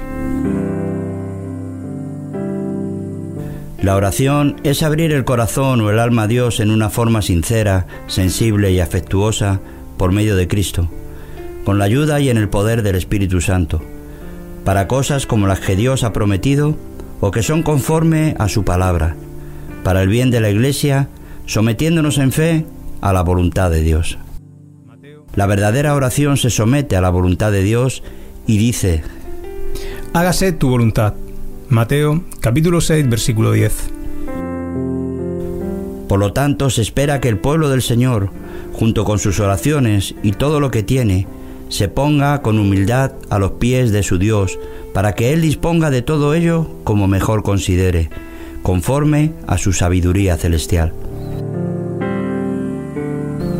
De modo que cuando ponemos todo nuestro ser a su disposición, no dudamos que Él responderá a nuestras oraciones en una forma que será la mejor para nuestro beneficio y para su gloria. En consecuencia, cuando los santos de Dios oran con sumisión a la voluntad de Dios, no discuten o dudan o cuestionan, sino que confían en fe en el amor de Dios y en su bondad para con ellos. Reconocen que ellos no siempre son sabios y que Satanás puede estar aprovechándose de ellos para orar por aquellas cosas que, si las consiguen, nunca serían para la gloria de Dios, ni para el bien ni el beneficio de su pueblo. Juan escribió en su carta, Y esta es la confianza que tenemos en Él, que si pedimos alguna cosa conforme a su voluntad, Él nos oye. Y si sabemos que Él nos oye en cualquier cosa que pidamos, sabemos que tenemos las peticiones que le hayamos hecho. Porque como ya hemos dicho antes, la petición que no es presentada ante Dios en el Espíritu Santo y por medio de Él no será respondida, porque está fuera de la voluntad de Dios, porque solo el Espíritu sabe cómo orar conforme a la voluntad de Dios. Antes bien, como está escrito, cosas que ojo no vio, ni oído oyó, ni han subido en corazón de hombre, son las que Dios ha preparado para los que le aman. Pero Dios nos las reveló a nosotros por el Espíritu, porque el Espíritu todo lo escudriña, aún lo profundo de Dios, porque ¿quién de los hombres sabe las cosas del hombre, sino el Espíritu del hombre que está en él? Así tampoco nadie conoció las cosas de Dios, sino el Espíritu de Dios. Primera de Corintios capítulo 2, versículos del 9 al 11. Pablo también escribió a los romanos. No sabemos qué pedir. Fíjese bien en esto, no sabemos qué pedir. Si no pensamos acerca de esto, o si no entendemos su significado en el espíritu y en la verdad, podemos idear, como Jeroboán hizo, otra forma de adoración, tanto en forma como en sustancia, diferente a la revelada en la palabra de Dios. Y dijo Jeroboán en su corazón, Ahora se volverá el reino a la casa de David, si este pueblo subiere a ofrecer sacrificios en la casa de Jehová en Jerusalén. Porque el corazón de este pueblo se volverá a su señor Roboán, rey de Judá, y me matarán a mí, y se volverán a Roboán, rey de Judá. Y habiendo tenido consejo, hizo el rey dos becerros de oro, y dijo al pueblo, Bastante habéis subido a Jerusalén, he aquí tus dioses, oh Israel, los cuales te hicieron subir de la tierra de Egipto y puso uno en Betel y el otro en Dan. Y esto fue causa de pecado, porque el pueblo iba a adorar delante de uno hasta Dan. Pablo dice que debemos orar como debiéramos hacerlo y esto nosotros no lo podemos hacer mediante todas nuestras artes, habilidades o capacidades de hombres o ángeles. No sabemos qué pedir, pero el Espíritu mismo, Nada más debe ser el Espíritu mismo quien nos ayude en nuestras debilidades, no el Espíritu y nuestros deseos. Lo que el hombre puede imaginar e ingeniar mediante su propio cerebro es una cosa, y lo que se nos manda y debemos hacer es otra muy diferente. Muchos piden y no reciben, porque piden de forma incorrecta, y de esa manera nunca están ni siquiera cerca de disfrutar de las cosas que solicitan. Pedís y no recibís, porque pedís mal para gastar en vuestros deleites. Santiago capítulo 4 versículo 3. Orar simplemente al azar, aparte de un libro de oraciones, no va a satisfacer a Dios, ni tampoco va a hacer que Él responda a nuestras oraciones. Mientras que oramos, Dios está examinando nuestro corazón para ver de qué raíz y espíritu brotan nuestras oraciones. Juan escribió, y esta es la confianza que tenemos en Él, que si pedimos alguna cosa conforme a su voluntad, Él nos oye. Primera de Juan capítulo 5 versículo 14. Y Pablo también escribió, Mas el que escudriña los corazones sabe cuál es la intención del Espíritu, porque conforme a la voluntad de Dios intercede por los santos. Romanos capítulo 8 versículo 27. Dios responde solo a aquellas peticiones que son conforme a su voluntad y nada más. Solo el Espíritu Santo puede enseñarnos a orar conforme a su voluntad. Él es el único ser capaz de escudriñar todas las cosas, incluso las cosas profundas de Dios. Sin el Espíritu Santo, aunque tuviéramos mil libros de oraciones, no sabríamos cómo deberíamos orar, especialmente debido a que tenemos debilidades que nos incapacitan por completo para hacerlo conforme a su voluntad. Oración. Ven Espíritu Santo, mora en mi corazón y alma, mente y espíritu. Revélame las cosas de la mente y de la voluntad de Dios con el fin de que pueda orar conforme a sus planes para mí y para su iglesia. Guíame mientras leo las escrituras para que pueda ver las promesas que Dios tiene para mí y para su iglesia. Enséñame a orar y a reclamar estas promesas en su nombre. Perdóname por mi poca fe, la cual falla demasiado a menudo en confiar en que tú estás de verdad obrando para mi beneficio y para mi bien por medio de Cristo Jesús. Amén.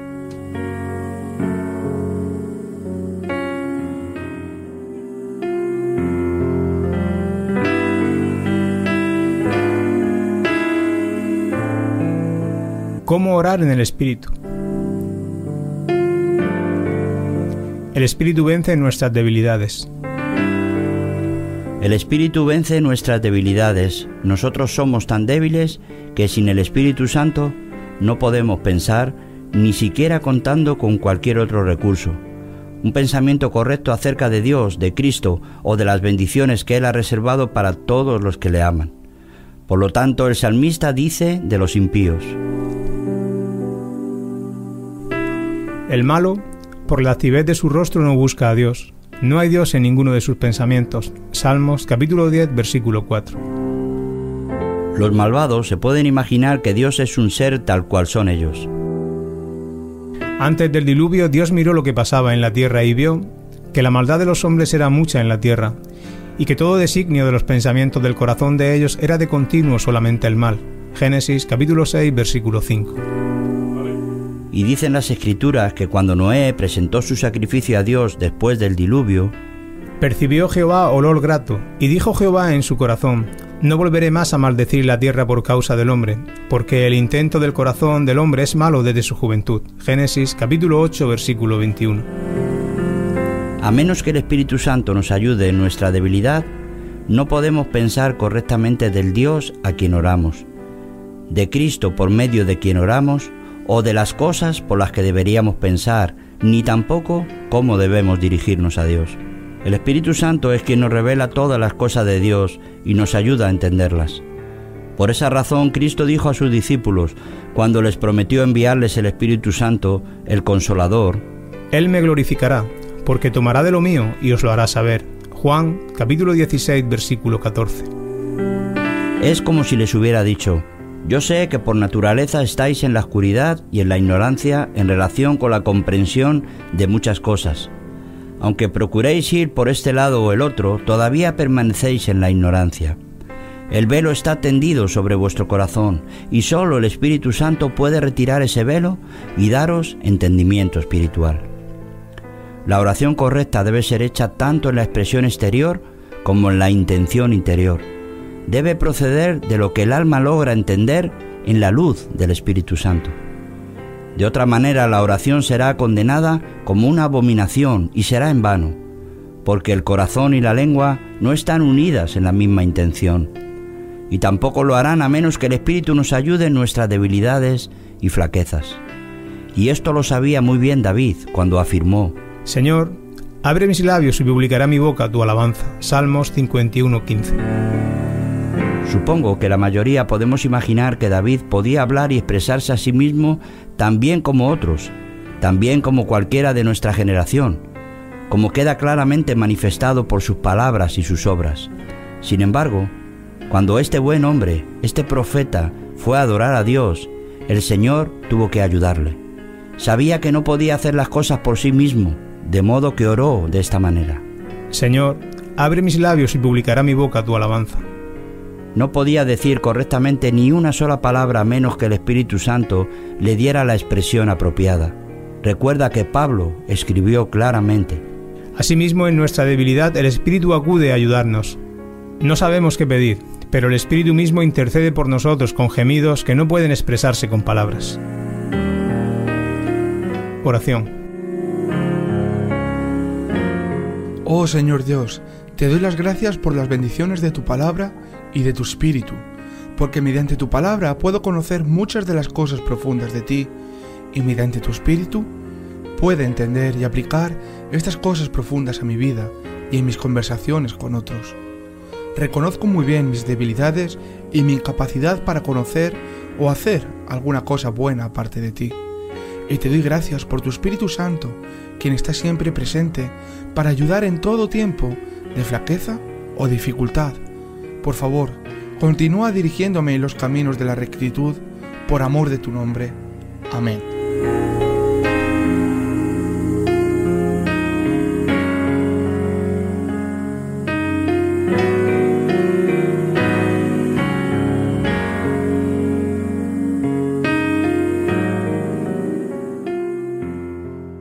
¿Cómo orar en el Espíritu?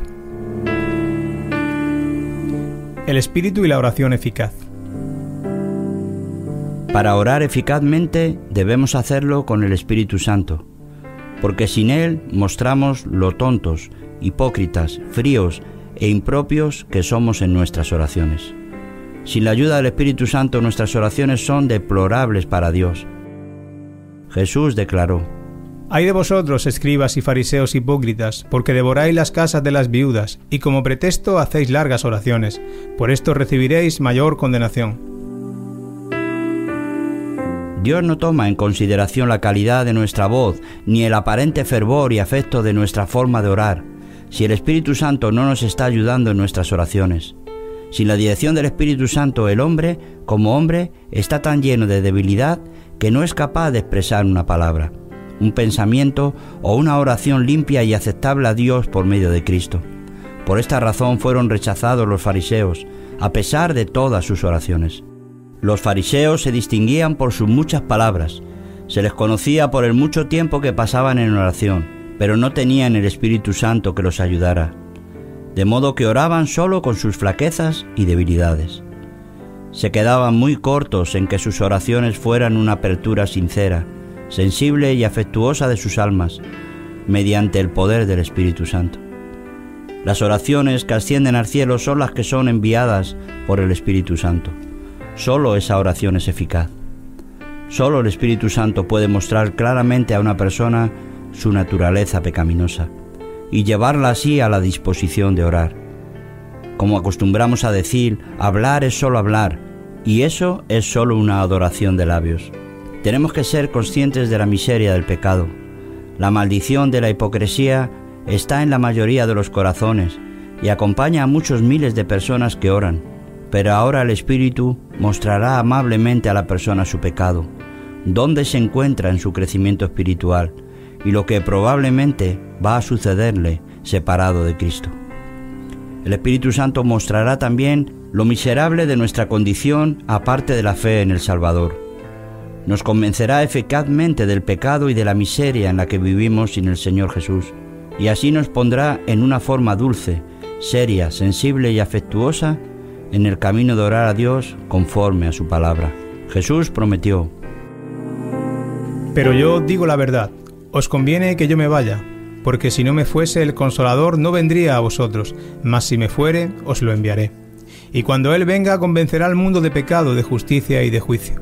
De pecado por cuanto no creen en mí, de justicia por cuanto voy al Padre y no me veréis más, y de juicio por cuanto el príncipe de este mundo ha sido juzgado. Evangelio de Juan capítulo 16 versículos del 7 al 11. Incluso aunque las personas vieran sus pecados, sin la ayuda del Espíritu Santo no orarían, porque se alejarían de Dios y perderían toda esperanza de misericordia. Esto es lo que le sucedió a Adán y Eva, a Caín y a Judas. Cuando una persona es de verdad sensible a su pecado y a la maldición de Dios, resulta difícil persuadirla para que ore. Aparte de la influencia del Espíritu Santo, un pecador dirá, Es en vano, porque en pos de nuestros ídolos iremos, y haremos cada uno el pensamiento de nuestro malvado corazón. Jeremías 18:12. El pecador ha llegado a menudo a la conclusión, soy una criatura tan vil, desgraciada y maldita, que Dios nunca me tendrá en cuenta. El Espíritu Santo viene y calma a la persona. Ayuda a la persona a elevar su rostro a Dios, dejando que penetre en su corazón un sentido de la misericordia divina y así la anima a acudir a Dios. Por esta razón, al Espíritu Santo se le llama el Consolador. Oración. Amado Padre Celestial, perdóname por estar tan ciego a tu obra en mi vida. Confieso que no te he glorificado y, que no he reconocido por completo la obra maravillosa de tu Santo Espíritu en mi vida. Perdóname por no reconocerte como el Padre lleno de amor y de gracia que eres, y por fallar en darte las gracias por llevarme mediante tu Espíritu de las tinieblas a tu luz admirable. Incluso cuando estaba predispuesto a vivir mi propia vida sin tenerte a ti en cuenta ni a tus intereses. Que yo pueda honrarte ahora llevando a otros al conocimiento de las buenas noticias de cómo obras en nuestra vida, incluso cuando todavía somos pecadores, a fin de que aprendamos a orar por medio del Espíritu Santo. Amén.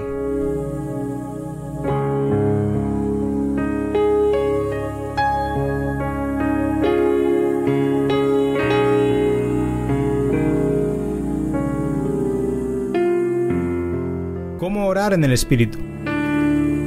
La forma correcta de orar. Nadie sabe cómo acudir a Dios en la forma correcta a menos que aprenda a orar y hacerlo en el Espíritu Santo o con su ayuda. Las personas pueden decir fácilmente que van a Dios por medio de su Hijo, pero es muy difícil para ellas hacerlo en la forma correcta y como a Dios le agrada sin el Espíritu Santo. El Espíritu Santo debe mostrarnos el camino para ir a Dios e incluso qué hay en Él que lo hace tan deseable. Moisés oró. Ahora, pues, si he hallado gracia en tus ojos, te ruego que me muestres ahora tu camino, para que te conozca y halle gracia en tus ojos. Éxodo 33:13. Jesús enseñó que el Espíritu Santo Él me glorificará porque tomará de lo mío y os lo hará saber. Juan 16:14. Aun si has llegado a ver tu miseria y pecado, y sabes que el camino a Dios es por medio de Cristo Jesús, sin el Espíritu Santo, nunca reclamarías tu parte en Dios, en Cristo o en su misericordia. Oh, qué abrumador es para el pobre pecador que llega a ser sensible a su pecado y a la ira de Dios decir en fe esta palabra. Padre, puedo decirles que la gran dificultad está en esto mismo. Cuando una persona es consciente de su pecado, tiene temor de llamar a Dios Padre. Oh, dice el pecador, no me atrevo a llamarle Padre. Por consiguiente, el Espíritu Santo tiene que cultivar en el corazón de estas personas el deseo de decir Padre. Es algo muy grandioso y una gran tarea para cualquiera llamar a Dios Padre con conocimiento y creyendo. Necesita la ayuda del Espíritu Santo. Cuando digo invocar a Dios como Padre, con conocimiento, quiero decir saber lo que es ser un hijo de Dios y haber nacido de nuevo. Y cuando digo llamar a Dios Padre creyendo, quiero decir que el alma crea y por buenas razones que la obra de la gracia está operando en ti. Esa es la manera correcta de invocar a Dios como Padre. No muchos llaman a Dios Padre con conocimiento y fe cuando repiten de memoria el Padre nuestro. Esta es la vida de la oración.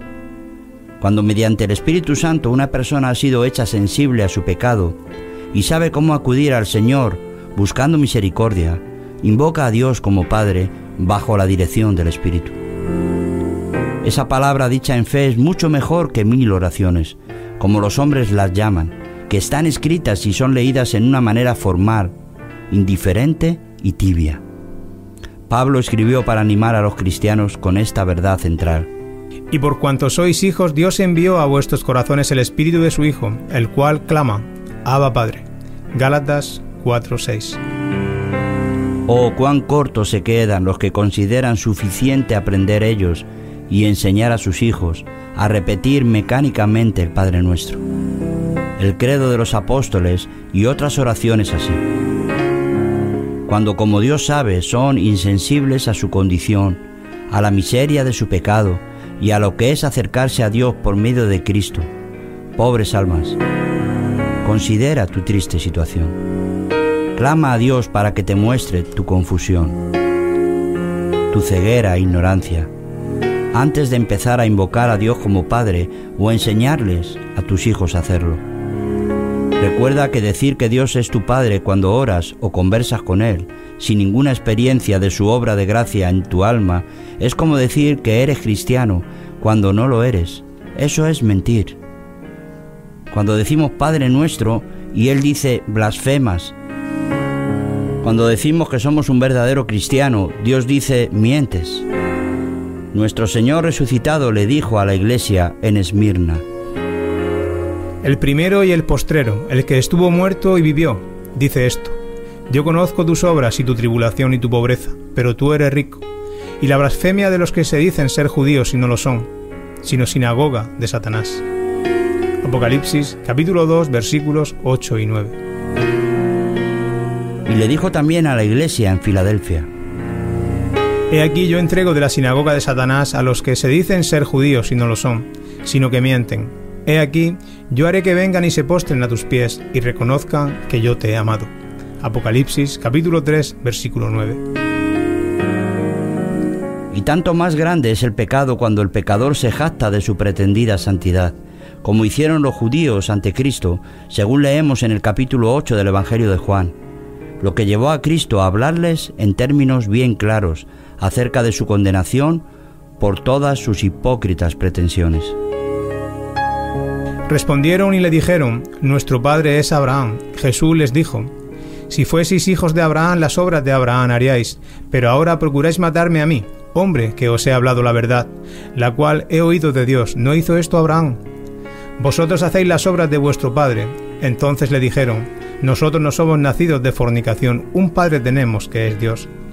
Jesús entonces les dijo, Si vuestro Padre fuese Dios, ciertamente me amaríais, porque yo de Dios he salido y he venido, pues no he venido de mí mismo, sino que Él me envió. ¿Por qué no entendéis mi lenguaje? ¿Por qué no podéis escuchar mi palabra? Vosotros sois de vuestro padre el diablo, y el deseo de vuestro padre queréis hacer. Él ha sido homicida desde el principio, y no ha permanecido en la verdad, porque no hay verdad en él. Cuando habla mentira, de suyo habla, porque es mentiroso y padre de mentira.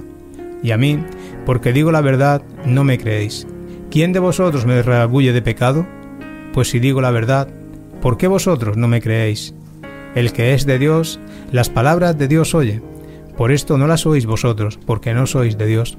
Evangelio de Juan, capítulo 8, versos del 39 al 47. Oración. Oh Padre, Perdóname por todas las veces que he dado por supuesta la bendita oportunidad de llamarte Abba Padre.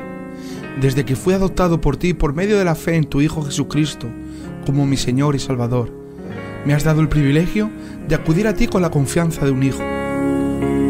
Confieso que a veces lo he hecho de una forma infantil, sin contar mis bendiciones y sin tener en cuenta el gran precio que tú pagaste para que yo pudiera llamarte Padre. Por favor, continúa derramando sobre mí las obras de tu gracia por amor de Jesús. Amén.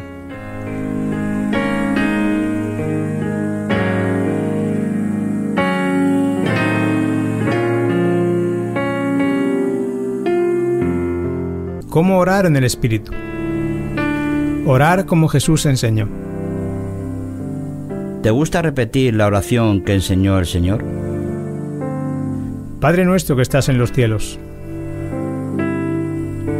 ¿Conoces el significado de estas primeras palabras de la oración de Jesús?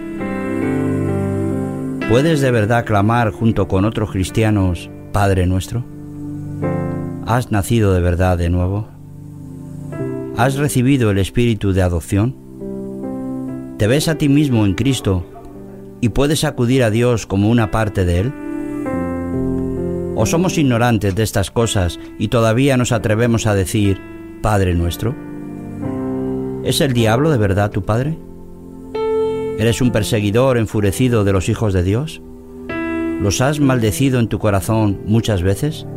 Debido a que se manda a los cristianos orar diciendo Padre nuestro, la chusma pecadora ciega e ignorante del mundo siente que debe usar también las mismas palabras. Padre nuestro. ¿Y oramos diciendo santificado sea tu nombre con todo el corazón? Procuramos el avance con toda sinceridad e integridad del nombre, santidad y majestad de Dios? ¿Concuerdan nuestro corazón y nuestras conversaciones con estas palabras? ¿Imitamos a Cristo en todas las obras de justicia que Dios espera y nos anima a hacer? Podemos clamar de verdad con el permiso de Dios. Padre nuestro ¿O es la invitación de Cristo uno de los menores pensamientos a lo largo del día, de modo que seamos un maldito hipócrita? ¿Quieres de verdad que su reino venga y que su voluntad sea hecha en la tierra como en el cielo?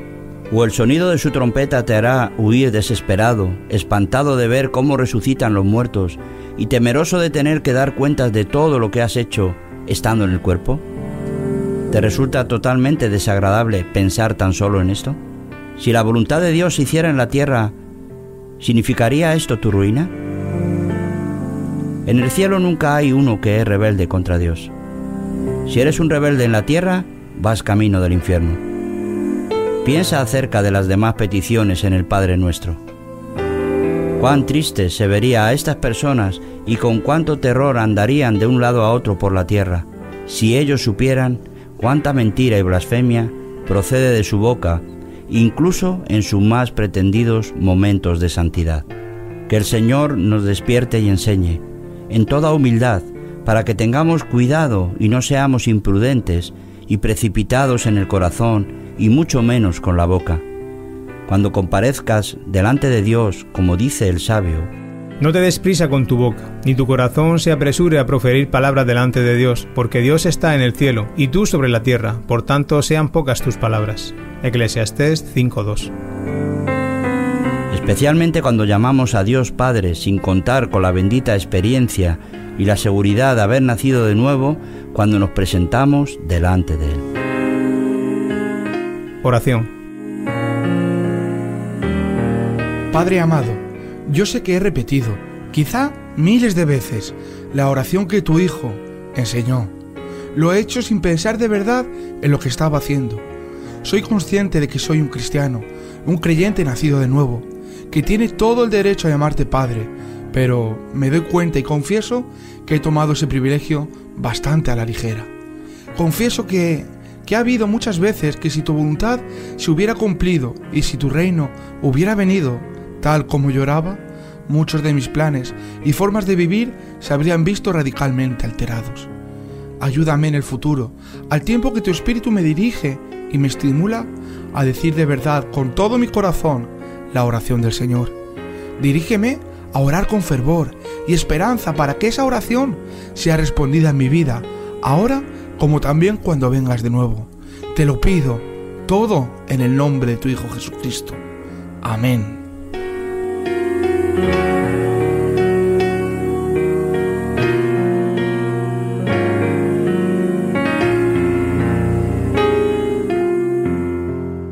¿Cómo orar en el Espíritu?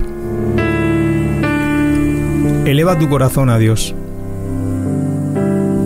La verdadera oración, la que es aceptada por Dios, debe ser hecha con el Espíritu Santo, porque sólo Él puede levantar el alma o el corazón a Dios en oración. Del hombre son las disposiciones del corazón, mas de Jehová es la respuesta de la lengua. Todos los caminos del hombre son limpios en su propia opinión, pero Jehová pesa los espíritus. Encomienda a Jehová tus obras, y tus pensamientos serán afirmados. Proverbios 16 del 1 al 3.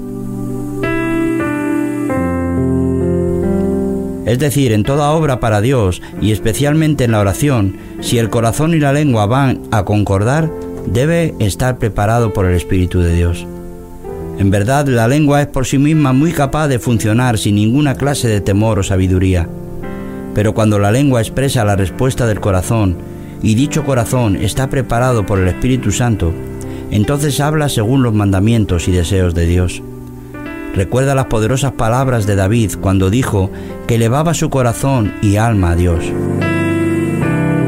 A ti, oh Jehová, levantaré mi alma, Dios mío, en ti confío. Salmos 25.1.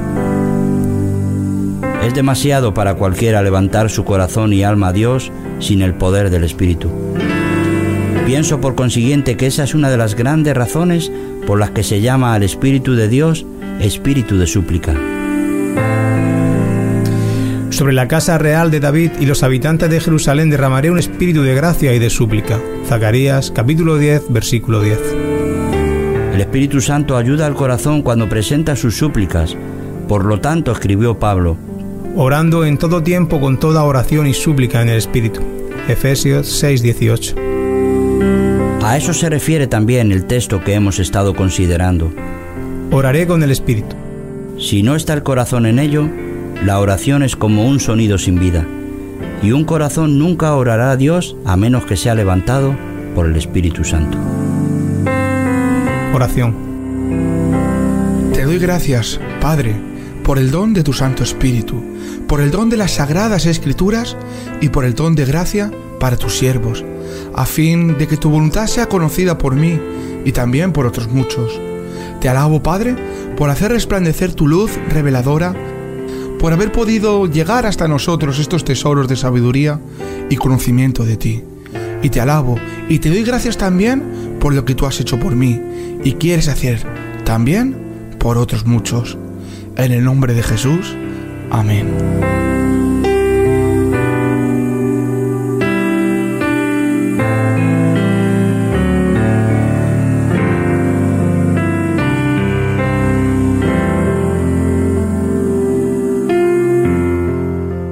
¿Cómo orar en el Espíritu?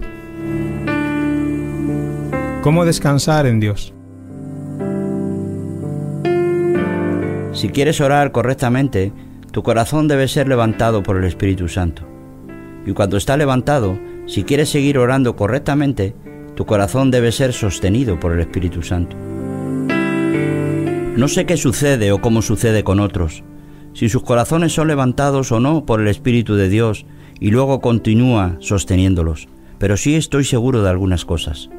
Primera, los libros de oraciones escritos por los hombres no pueden levantar ni preparar el corazón para orar con Dios, pues esa es la obra propia de nuestro gran Dios. Segunda, los libros de oraciones tampoco pueden mantener los corazones levantados cuando éstos ya están levantados. En esto consiste verdaderamente la vida de oración mantener el corazón con Dios en el deber de la oración. Si fue tan importante para Moisés mantener sus manos alzadas en oración a Dios, tanto más lo es para nosotros mantener nuestro corazón levantado a Dios. Dios se entristece por la falta de conservar el corazón en reposo con Él en oración. La gente se acerca a Él con la boca y le honra con los labios, pero su corazón está lejos de Él.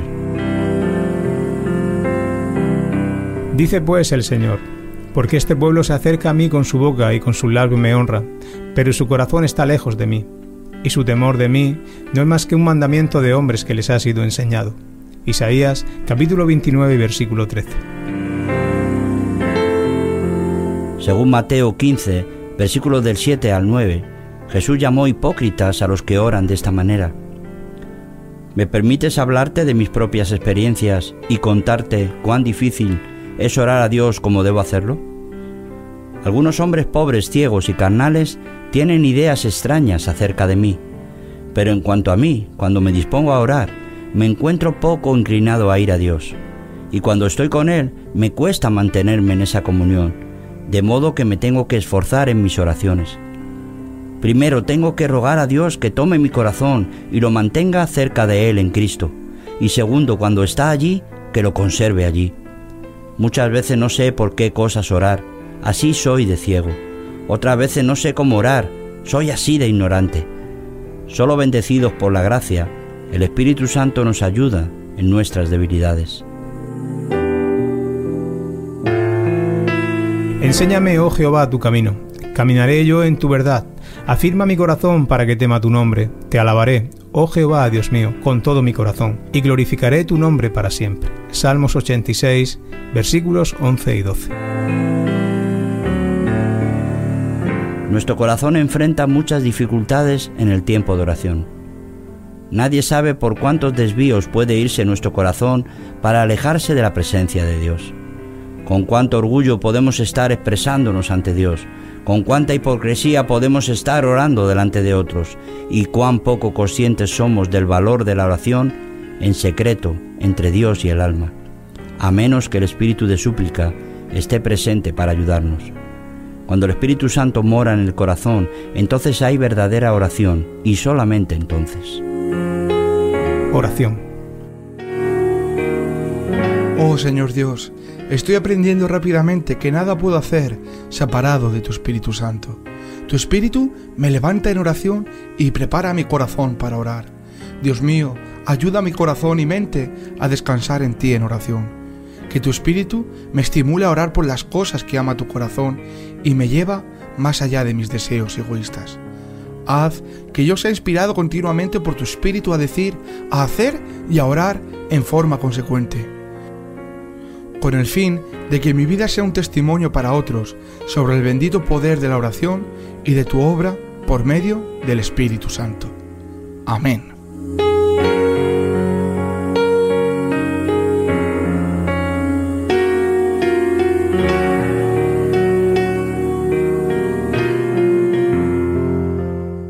¿Cómo orar en el Espíritu? Orar con gemidos y suspiros.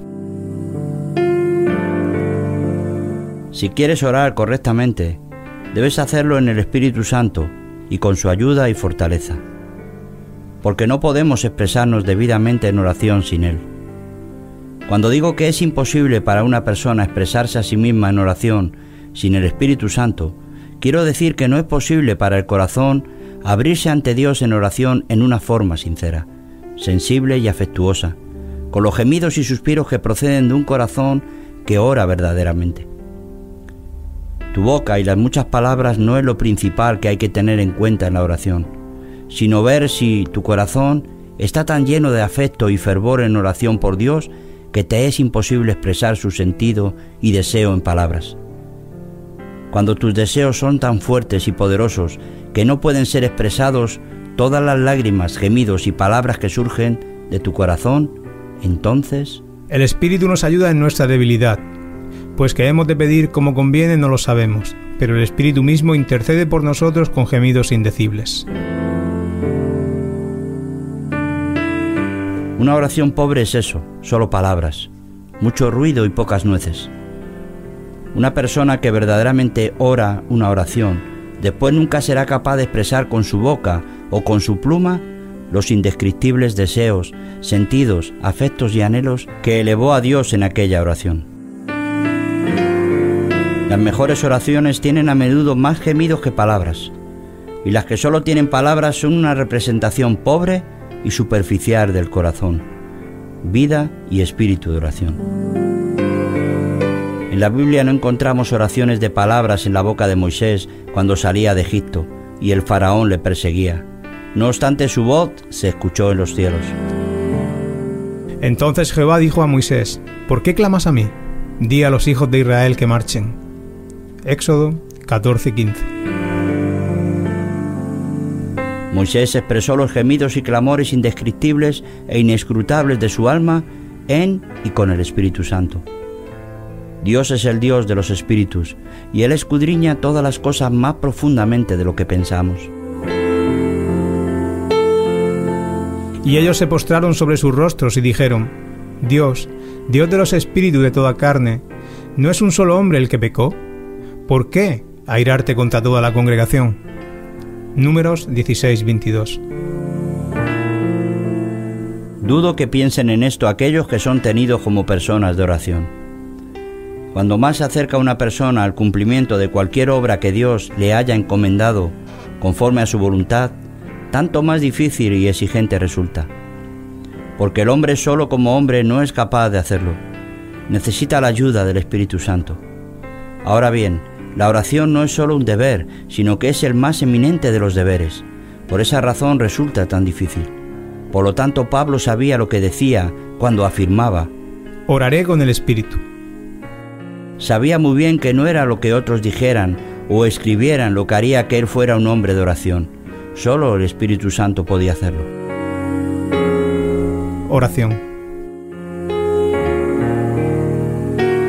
Señor, ciertamente gimo y suspiro cuando pienso en las inmensas tareas y responsabilidades que has puesto sobre mis hombros. Gimo y suspiro porque conozco muy bien mis fallos e insuficiencias.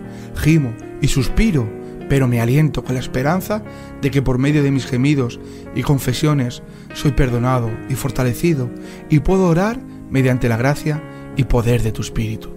Gimo y suspiro, pero sé muy bien que tu carga es ligera y tu yugo es fácil comparado con tratar de vivir y trabajar sin ti. Te alabo porque he experimentado la diferencia entre la esclavitud en temor y el servicio en amistad contigo que nunca me olvido de mi necesidad de tu espíritu en ningún momento de mi vida y que cuando estoy gimiendo y suspirando, que pueda alentarme con el conocimiento de que tú estás allí, orando conmigo y a través de mí, por medio de Cristo Jesús mi Salvador. Amén.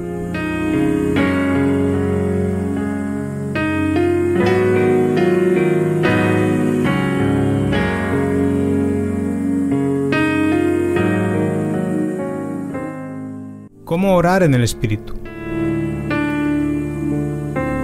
Orar sin desmayar.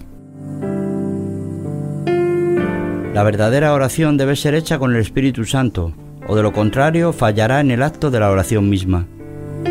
Desmayará en el intento de proseguir con la tarea. La oración es una ordenanza de Dios que debe continuar con la persona mientras tanto que esté en este lado de la vida. Como dije antes, no es posible para una persona disponer su corazón para con Dios en oración, ni mantenerlo en esa comunión sin la ayuda del Espíritu Santo. En consecuencia, con el fin de continuar en oración con Dios de vez en cuando, debemos estar con el Espíritu. Cristo le dijo a sus discípulos que debían orar siempre y no desmayar. También le refirió Jesús una parábola sobre la necesidad de orar siempre y no desmayar. De nuevo las escrituras nos dicen que en esto tenemos una definición de un hipócrita. O continuará en oración, o por el contrario, su oración no será en el poder, esto es, en el espíritu de oración, sino solo un fingimiento. ¿Se deleitará en el Omnipotente? Invocaré a Dios en todo tiempo. Job 27:10. Por esta falta, entre otras, Jesús declaró que los hipócritas sufrirían muchas aflicciones.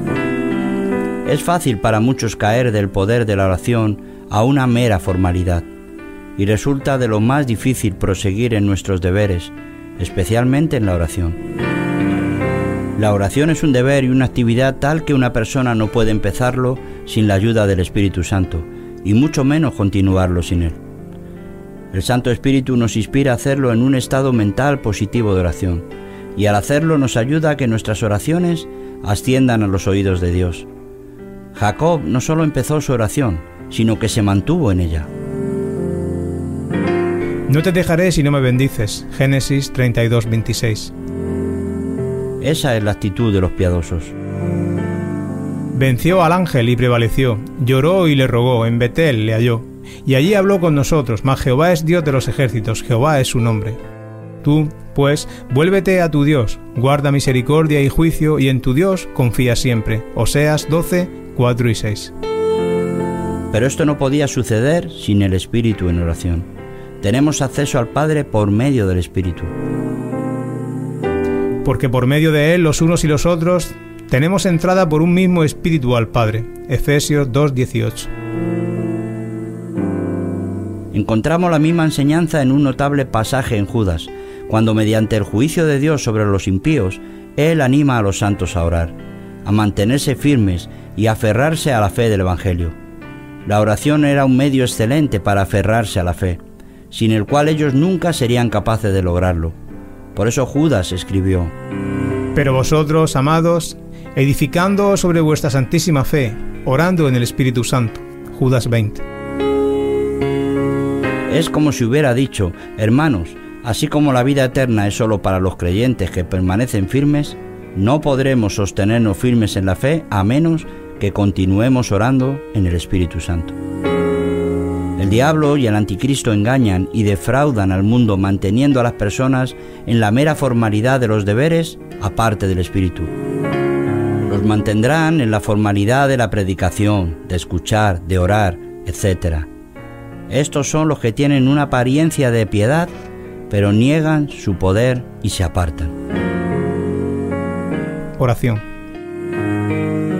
Oh Padre Santo, envíe tu Espíritu Santo y lléname de nuevo con el poder de la oración y del servicio. Fortaléceme para seguir adelante cuando el agotamiento o incluso los afanes del mundo me aparten del tiempo de comunión contigo. Que esté siempre seguro de que la salvación está solo en ti y que solo puedo llevar el Evangelio a otros en palabras y obras cuando tú me fortaleces de forma que la obra es solo tuya y no mía. Que yo esté bien seguro de estas cosas en mi mente y que permanezca verdaderamente en fe contigo con todo mi corazón y alma, por medio de Cristo Jesús, nuestro Señor. Amén.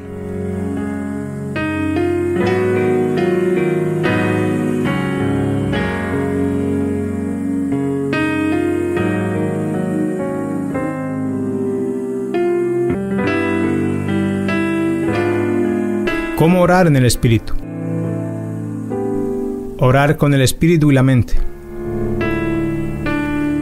¿Qué es orar con el Espíritu y hacerlo también con el entendimiento? El apóstol Pablo estableció una clara distinción entre orar con el Espíritu y orar con el Espíritu y también con el entendimiento. Por lo tanto, escribió, Oraré con el Espíritu, y luego agregó, pero oraré también con el entendimiento.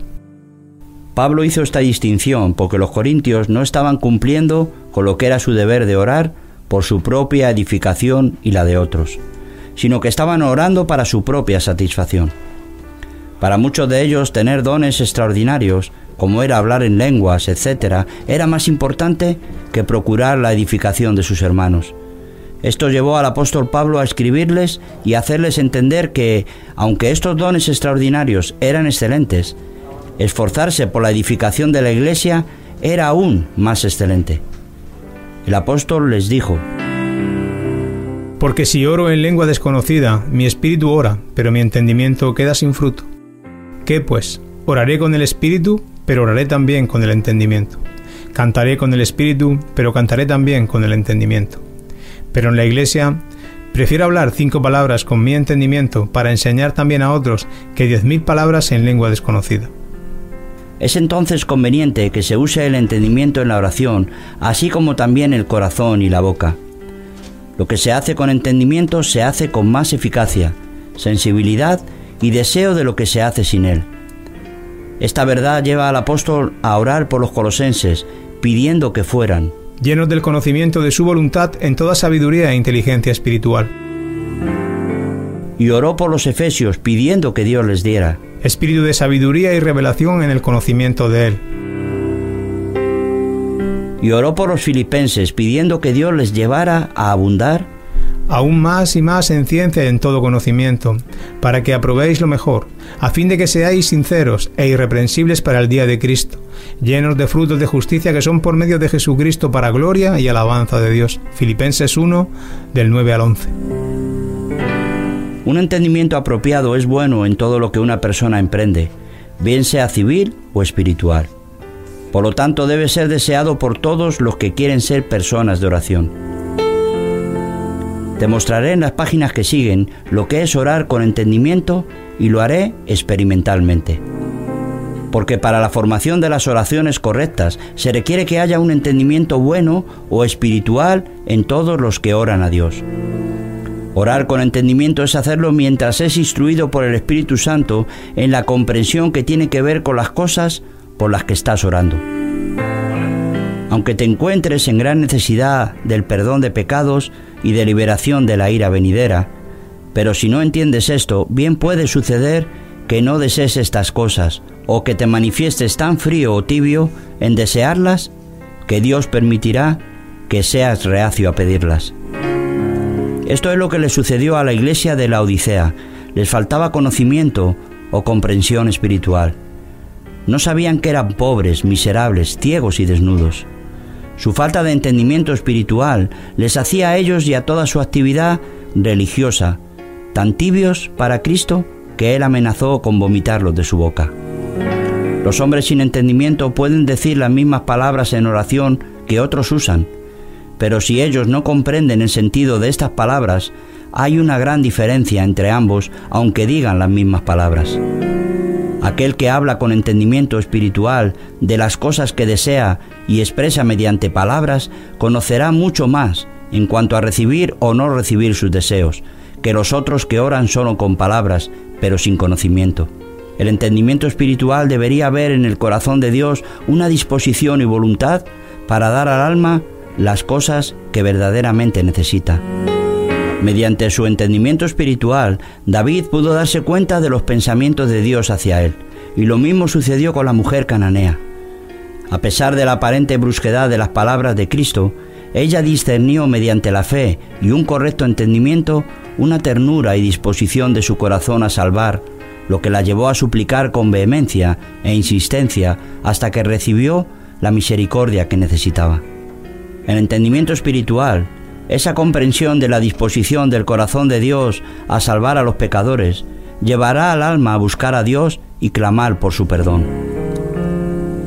Si un hombre ve una perla preciosa tirada en una zanja y no entiende el valor de la misma, lo más probable es que pase de lejos sin prestarle atención.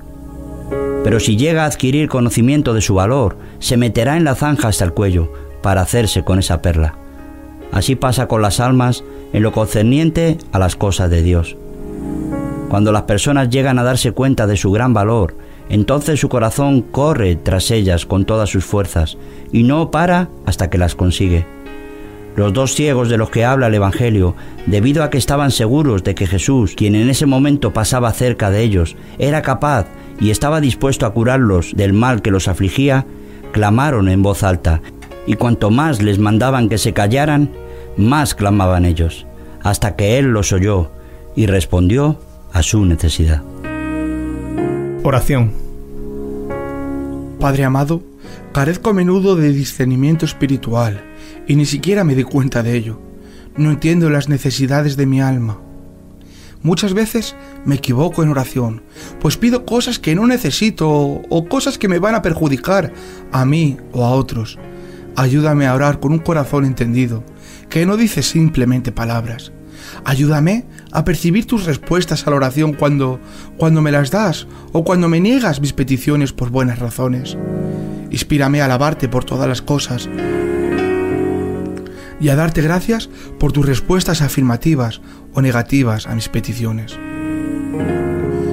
Ilumina mi mente mediante la bendita influencia de tu espíritu para ver las señales de los tiempos y luego orar exactamente por las cosas que tú deseas para mí y para otros en respuestas a oraciones fervientes y diligentes.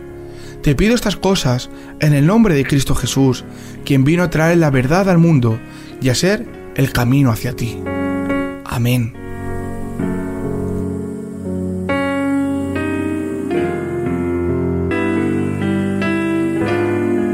¿Cómo orar en el Espíritu?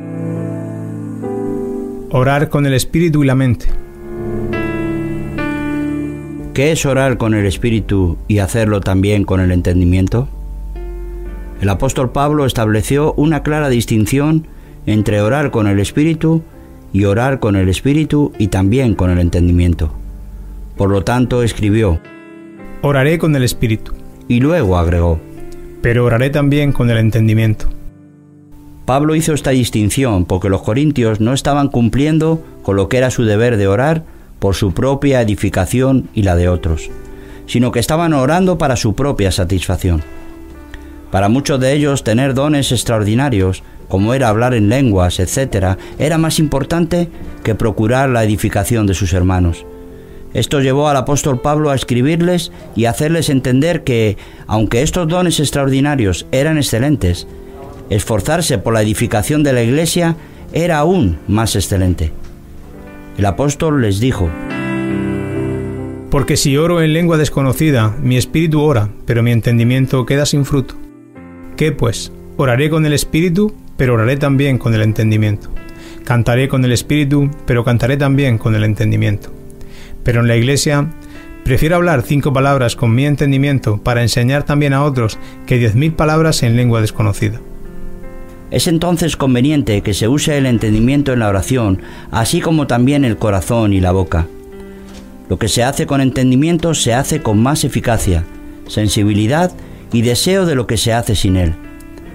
Esta verdad lleva al apóstol a orar por los colosenses, pidiendo que fueran llenos del conocimiento de su voluntad en toda sabiduría e inteligencia espiritual.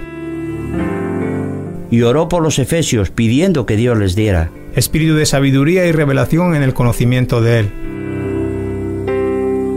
Y oró por los filipenses, pidiendo que Dios les llevara a abundar aún más y más en ciencia y en todo conocimiento, para que aprobéis lo mejor, a fin de que seáis sinceros e irreprensibles para el día de Cristo, llenos de frutos de justicia que son por medio de Jesucristo para gloria y alabanza de Dios. Filipenses 1, del 9 al 11. Un entendimiento apropiado es bueno en todo lo que una persona emprende, bien sea civil o espiritual. Por lo tanto, debe ser deseado por todos los que quieren ser personas de oración. Te mostraré en las páginas que siguen lo que es orar con entendimiento y lo haré experimentalmente. Porque para la formación de las oraciones correctas se requiere que haya un entendimiento bueno o espiritual en todos los que oran a Dios. Orar con entendimiento es hacerlo mientras es instruido por el Espíritu Santo en la comprensión que tiene que ver con las cosas por las que estás orando. Aunque te encuentres en gran necesidad del perdón de pecados y de liberación de la ira venidera, pero si no entiendes esto, bien puede suceder que no desees estas cosas o que te manifiestes tan frío o tibio en desearlas que Dios permitirá que seas reacio a pedirlas. Esto es lo que le sucedió a la iglesia de la Odisea. Les faltaba conocimiento o comprensión espiritual. No sabían que eran pobres, miserables, ciegos y desnudos.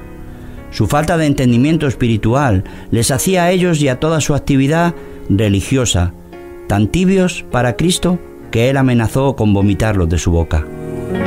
Los hombres sin entendimiento pueden decir las mismas palabras en oración que otros usan, pero si ellos no comprenden el sentido de estas palabras, hay una gran diferencia entre ambos aunque digan las mismas palabras. Aquel que habla con entendimiento espiritual de las cosas que desea y expresa mediante palabras, conocerá mucho más en cuanto a recibir o no recibir sus deseos, que los otros que oran solo con palabras, pero sin conocimiento. El entendimiento espiritual debería ver en el corazón de Dios una disposición y voluntad para dar al alma las cosas que verdaderamente necesita.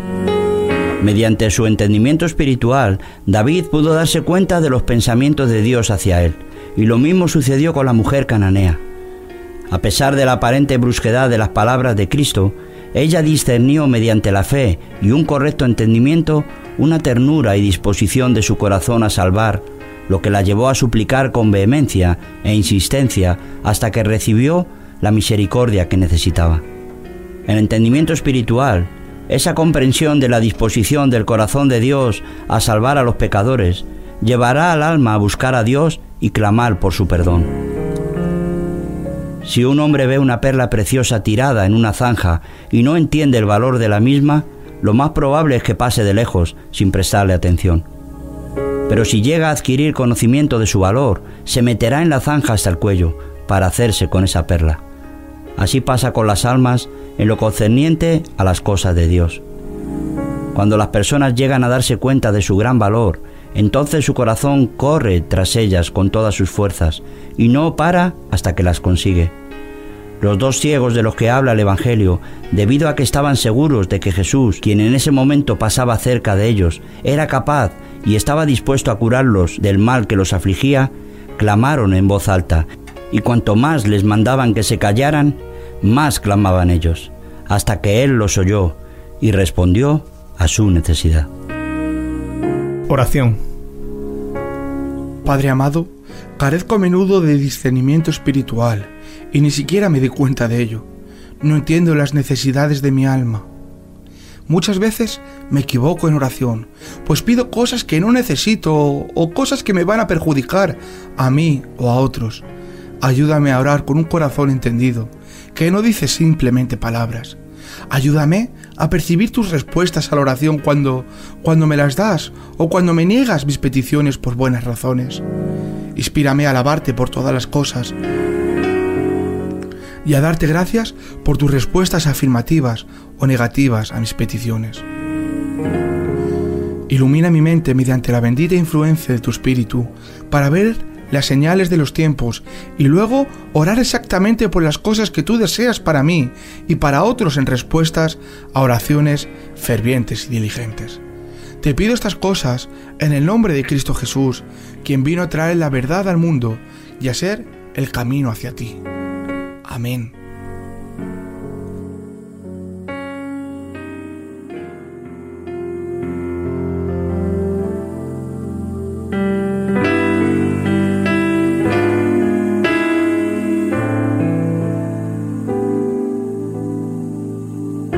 ¿Cómo orar en el Espíritu?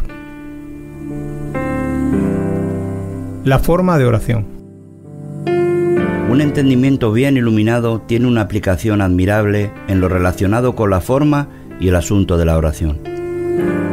Aquel que tiene su entendimiento bien ejercitado para discernir entre el bien y el mal, y un buen sentido bien será de la miseria humana o de la misericordia de Dios, no necesita los escritos de otro hombre para enseñarle a orar según las formas. Así como la persona que siente dolor no necesita que le enseñen a gritar ay, tampoco la persona que tiene su entendimiento abierto por el Espíritu Santo no necesita que lo enseñen a orar con las oraciones de otro, al punto que no sabe orar sin ellas. Los sentimientos, pensamientos y presiones que pesan sobre su espíritu le llevan a gemir y dirigir su clamor al Señor. Cuando David sintió que las angustias de la muerte lo rodeaban y los dolores del infierno lo atormentaban, no necesitó la ayuda de ningún obispo revestido de vestiduras sagradas que lo enseñara a decir, Dios mío, sálvame. Él dijo, Me rodearon ligaduras de muerte, me encontraron las angustias del Seol, angustia y dolor había yo hallado. Entonces invoqué el nombre de Jehová diciendo, Oh Jehová, libra ahora mi alma. Clemente es Jehová y justo. Sí, misericordioso es nuestro Dios. Jehová guarda a los sencillos. Estaba yo postrado y me salvó. Salmos 116, versículos del 3 al 6. David no echó mano de ningún libro que le enseñara una cierta forma de orar para abrir su corazón ante Dios. Es natural y propio del corazón de la persona enferma que desahogue su dolor y angustia en aquellos que le rodean mediante sus gemidos y quejas. Lo mismo le sucedió a David en el Salmo 38. No me desampares, oh Jehová, Dios mío, no te alejes de mí. Apresúrate a ayudarme, oh Señor, mi salvación. Así sucede también, bendito sea el Señor, con todos los que están revestidos con la gracia de Dios.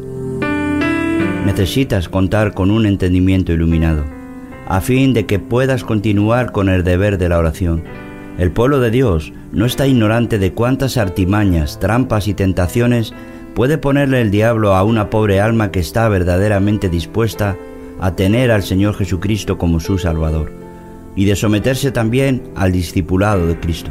El diablo tienta a la persona para que se canse de buscar el rostro de Dios y a pensar que Dios no está dispuesto a tener misericordia de alguien como ella. Ay, dice Satanás, puede que de verdad quieras orar, pero no vas a prevalecer. Tu corazón es duro, frío, torpe y está muerto. No oras con el Espíritu. No lo haces con verdadero fervor. Tu pensamiento se distrae en otras cosas. Cuando estás fingiendo orar a Dios, eres un hipócrita. No sigas. Es en vano que sigas esforzándote. Vea lo que va a pasar si no estás bien informado en tu entendimiento. Te pondrás a decir, Me dejó Jehová y el Señor se olvidó de mí. Isaías 49:14. Mientras que si estás correctamente informado e iluminado, tú dirás, Bien, buscaré al Señor y esperaré. No dejaré de orar aunque parezca que el Señor se mantiene en silencio y no me da ninguna palabra de consuelo. amaba mucho a Jacob y no obstante le hizo luchar antes de otorgarle su bendición. Las aparentes demoras de Dios no son indicaciones de su desagrado. Él puede esconder su rostro de sus santos más amados. Esperaré pues a Jehová, el cual escondió su rostro de la casa de Jacob, y en él confiaré. Isaías 8:17. A él le alegra mantener a su pueblo orando. Le gusta que llamen a las puertas del cielo. Puede que el Señor, quizás pienses tú, me está probando, o le agrada escuchar mis gemidos y clamor sobre mi condición para que yo descanse completamente en Él para mis necesidades. Oración. Amado Padre Celestial, te doy las gracias porque deseas sinceridad de expresión en mi vida de oración. Te doy las gracias porque no tengo que poner una sonrisa hipócrita cuando me encuentro en profunda agonía, sino que puedo acudir a ti tal como soy, en Cristo Jesús. Oh Señor, te doy gracias porque soy tan consciente de mis errores, insuficiencias y pecados personales que a veces solo puedo gemir cuando oro. Es cierto que no he sido consciente hasta ahora de que tú consideras mis quejidos, los gemidos sinceros de mi alma, como oraciones verdaderamente genuinas. Gracias, Señor, por escuchar mis gemidos como oraciones. Envíame ahora tu Espíritu Santo en tu amor redentor para que quite la agonía de mi espíritu y mente. No puedo formar palabras para expresar mis necesidades espirituales verdaderas, pero tú puedes ver dentro de mi corazón. Por favor, respóndeme. Te lo pido en el nombre de tu Hijo Jesucristo, quien conoció las agonías de la oración. Amén. ¿Cómo orar en el Espíritu? La paciencia y la oración. La mujer cananea no estaba dispuesta a tomar las aparentes negativas como la verdadera respuesta. Ella sabía que el Señor era compasivo y que haría justicia a su pueblo aunque los hiciera esperar. También le refirió Jesús una parábola sobre la necesidad de orar siempre y no desmayar, diciendo, había en una ciudad un juez que ni temía a Dios ni respetaba a hombre. Había también en aquella ciudad una viuda, la cual venía a él diciendo, Hazme justicia de mi adversario. Y él no quiso por algún tiempo, pero después de esto dijo dentro de sí, aunque ni temo a Dios, ni tengo respeto a hombre, sin embargo, porque esta viuda me es molesta, le haré justicia, no sea que viniendo de continuo me agote la paciencia. Y dijo el Señor, Oíd lo que dijo el juez injusto. ¿Y acaso Dios no hará justicia a sus escogidos que claman a Él día y noche? ¿Se tardará en responderles? Lucas 18, versículos del 1 al 7. El Señor me ha esperado mucho más a mí que lo que yo he esperado a que Él me respondiera. Pacientemente esperé a Jehová, dijo David, y se inclinó a mí y oyó mi clamor. El mejor remedio para esperar pacientemente es tener el entendimiento bien informado e iluminado. Qué pena cuántas pobres almas hay en el mundo que debido a que no están bien informadas en su entendimiento, a menudo están listas a darse por vencidas en casi cada trampa y tentación que les pone Satanás. Que el Señor tenga piedad de ellas. Que el Señor las ayude a orar con el espíritu y también con el entendimiento. Esto ha sido muy cierto en muchas de mis propias experiencias. Cuando me he visto metido en mis ataques de agonía de espíritu, me he sentido a menudo fuertemente persuadido a abandonar y a pedirle al Señor que ya no respondiera más a mi solicitud. Pero cuando he recordado y comprendido cuánta misericordia había tenido el Señor de tan grandes pecadores, y cuán grandes eran todavía sus promesas para los pecadores, y que no era a los sanos sino a los enfermos, no a los justos sino a los pecadores, no a los que están llenos, sino a los vacíos, a los que tenía la intención de dar su gracia y misericordia. Pude entonces renovar mi paciencia y perseverancia en oración, hasta que recibí la bendición.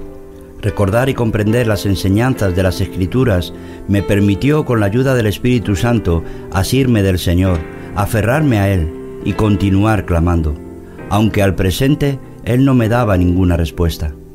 Siempre me ayudó, Quiera el Señor ayudar a estas pobres personas, tentadas y afligidas, a hacer lo mismo y seguir adelante, aunque puede ser por largo tiempo, según la declaración del profeta. Aunque la visión tardara aún por un tiempo, mas se apresurará hacia el fin, y no mentirá, aunque tardare, espéralo, porque sin duda vendrá, no tardará. Habacuc 2.3 Que el Señor ayude a los que oran hasta el fin no mediante las invenciones humanas y sus formas limitadas, sino con la ayuda del Espíritu y del entendimiento también. Oración. Señor, enséñame la paciencia y la perseverancia en mis oraciones. Enséñame no solo las cosas por las que oro, sino también las promesas de las Escrituras que puedo reclamar cuando oro. Guíame con tu espíritu en mis súplicas sinceras por respuestas a mis oraciones. Dame entendimiento cuando oro a ti día tras día y tú pospones la respuesta. Señor, te doy las gracias por tu bondad y misericordia. Ayúdame a glorificarte delante de los hombres y de los ángeles, incluso cuando mis peticiones no son respondidas inmediatamente.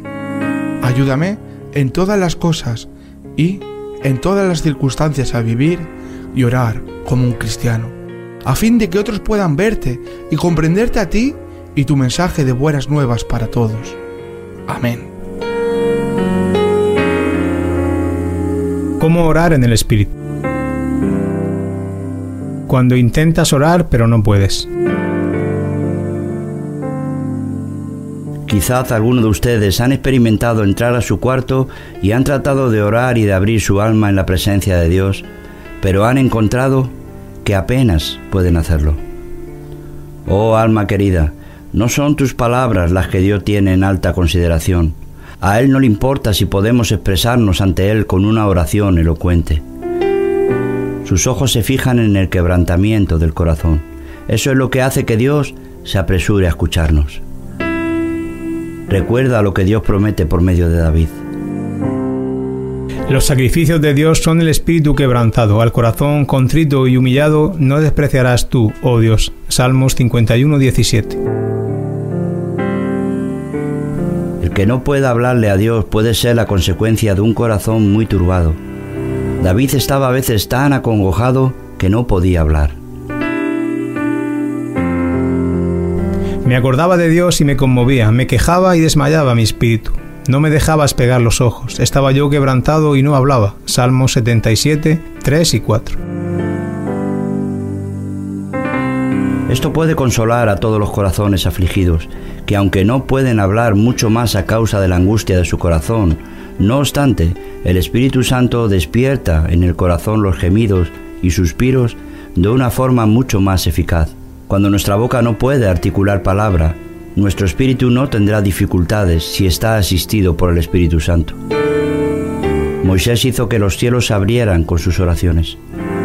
Aunque en su momento de más profunda agonía de corazón ninguna palabra salía de su boca. Si quieres expresarte más plenamente en la presencia de Dios, estudia primero tu estado pecaminoso, segundo las promesas de Dios y tercero, el corazón amoroso de Cristo. Podrás discernir el corazón de Cristo al reflexionar en su muerte en la cruz y en el derramamiento de su sangre. Puedes pensar en la misericordia que ha mostrado hacia los pecadores en tiempos pasados. Luego expresa en oración tu propia bajeza y falta de méritos. Lamenta tu condición delante del Señor. Ruega que la sangre de Cristo te limpie Suplica que te extienda la misericordia que tuvo con otros pecadores a ti también. Acógete a sus muchas y ricas promesas de gracia y permite que todas estas cosas llenen tu corazón durante tu meditación. Con todo, permíteme aconsejarte. Ten cuidado de no contentarte a ti mismo con meras palabras. Ten cuidado de no pensar que Dios solo mira a tus palabras. Ya sea que tus palabras son pocas o muchas, Deja que tu corazón y alma acudan con ellas a Dios. Le buscarás y le encontrarás cuando le busques con todo tu corazón y con todo tu ser.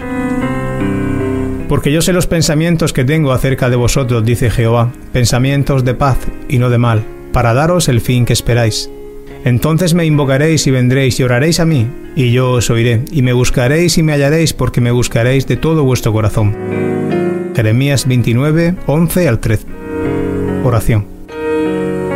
Oh Señor, no he sabido cómo acudir a ti cuando sentía la vileza y condenación de mi pecado. No me sentía capaz de pedir tu bendición cuando andaba escondiendo mis pecados sin confesar. Habilítame, mediante la ayuda del Espíritu Santo, para examinar mi vida y lo más profundo de mi corazón, para que confiese mi pecado y reciba tu perdón. Crea en mí un corazón limpio a fin de que pueda trabajar y orar con motivos e intenciones puras. Ayúdame a contemplar la grandeza y hermosura de Cristo, poder experimentar su amor redentor en mi corazón y fortaléceme para servirle con mayor entusiasmo. Amén.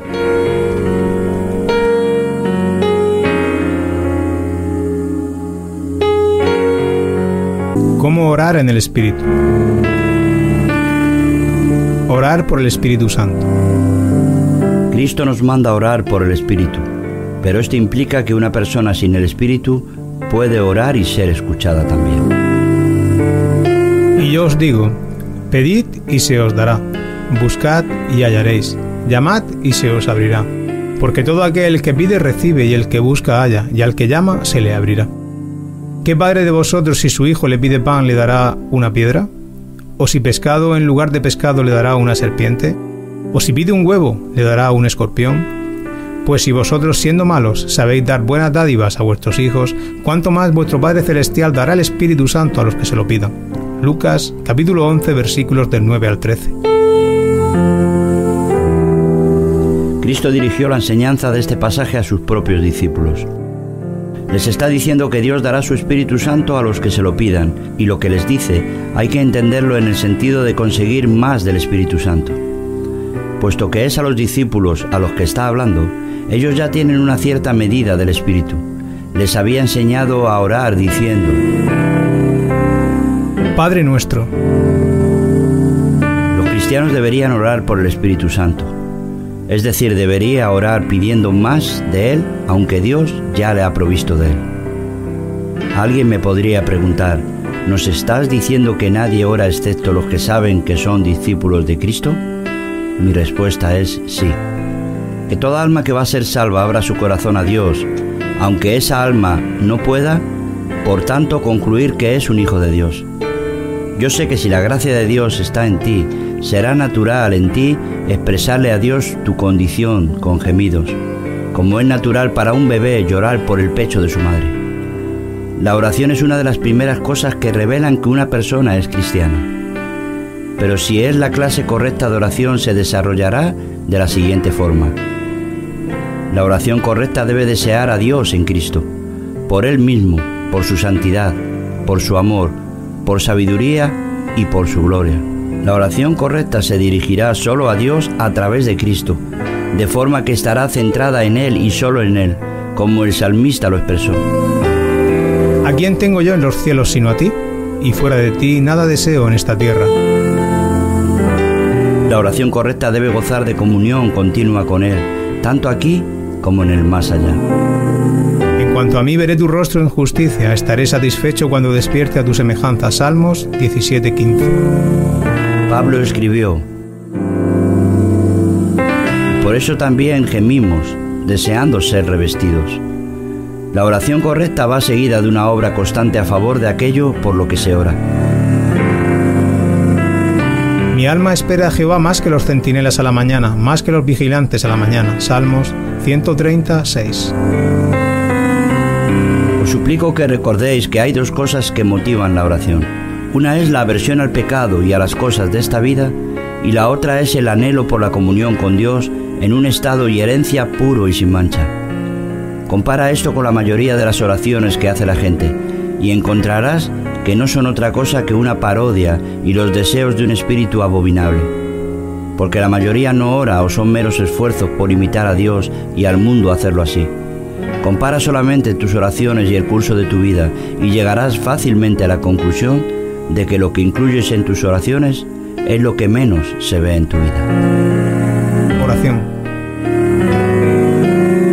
Oh Señor, te doy las gracias por el don del Espíritu Santo en mi vida, pero confieso que lo he estado dejando en un rincón de mi vida y lo he entristecido por mi desconsideración con él. Perdóname por mi egoísmo y mi insensibilidad a las bendiciones espirituales que me has permitido gozar, porque he estado completamente cautivado por lo terreno y material. Lléname ahora con la plenitud de tu espíritu, no para mi disfrute egoísta, sino para mi comunión contigo, lo que llevará a tu alabanza y gloria. Lléname con tu espíritu ahora mismo, para que pueda vivir una vida consecuente con mi profesión de fe en Cristo Jesús. Amén. ¿Cómo orar en el Espíritu? La oración en temor y esperanza. La oración es el deber de cada uno de los hijos de Dios.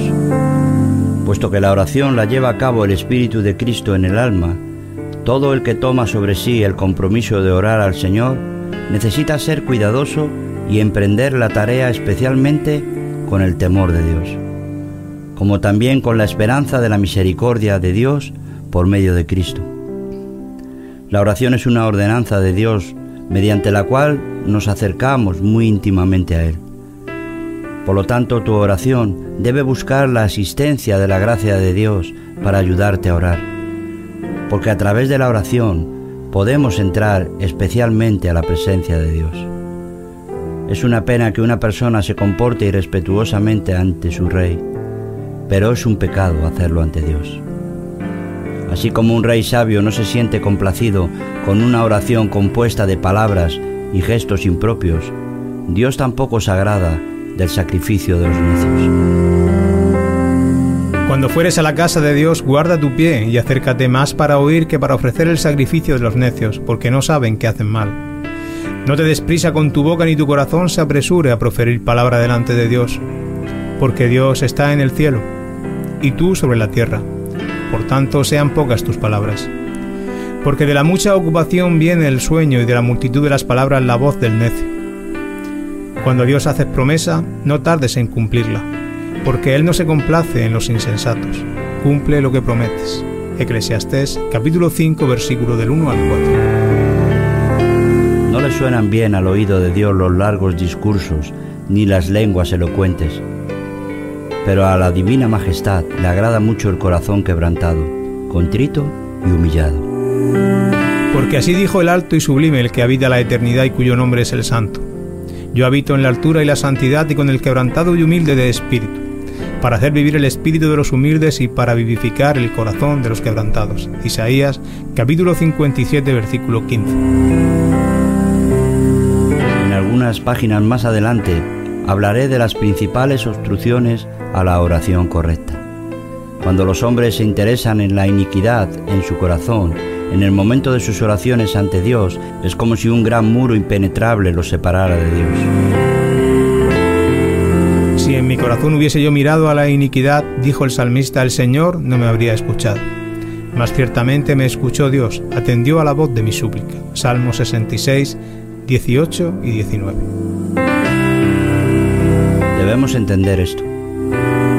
Podemos estar orando por la prevención del pecado y al mismo tiempo estar cultivando en el corazón un amor secreto por aquello mismo que oramos para evitarlo y pedimos fortaleza para resistirlo.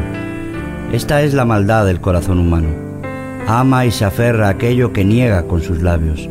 Estos son los que honran a Dios con su boca, pero su corazón está muy lejos de él.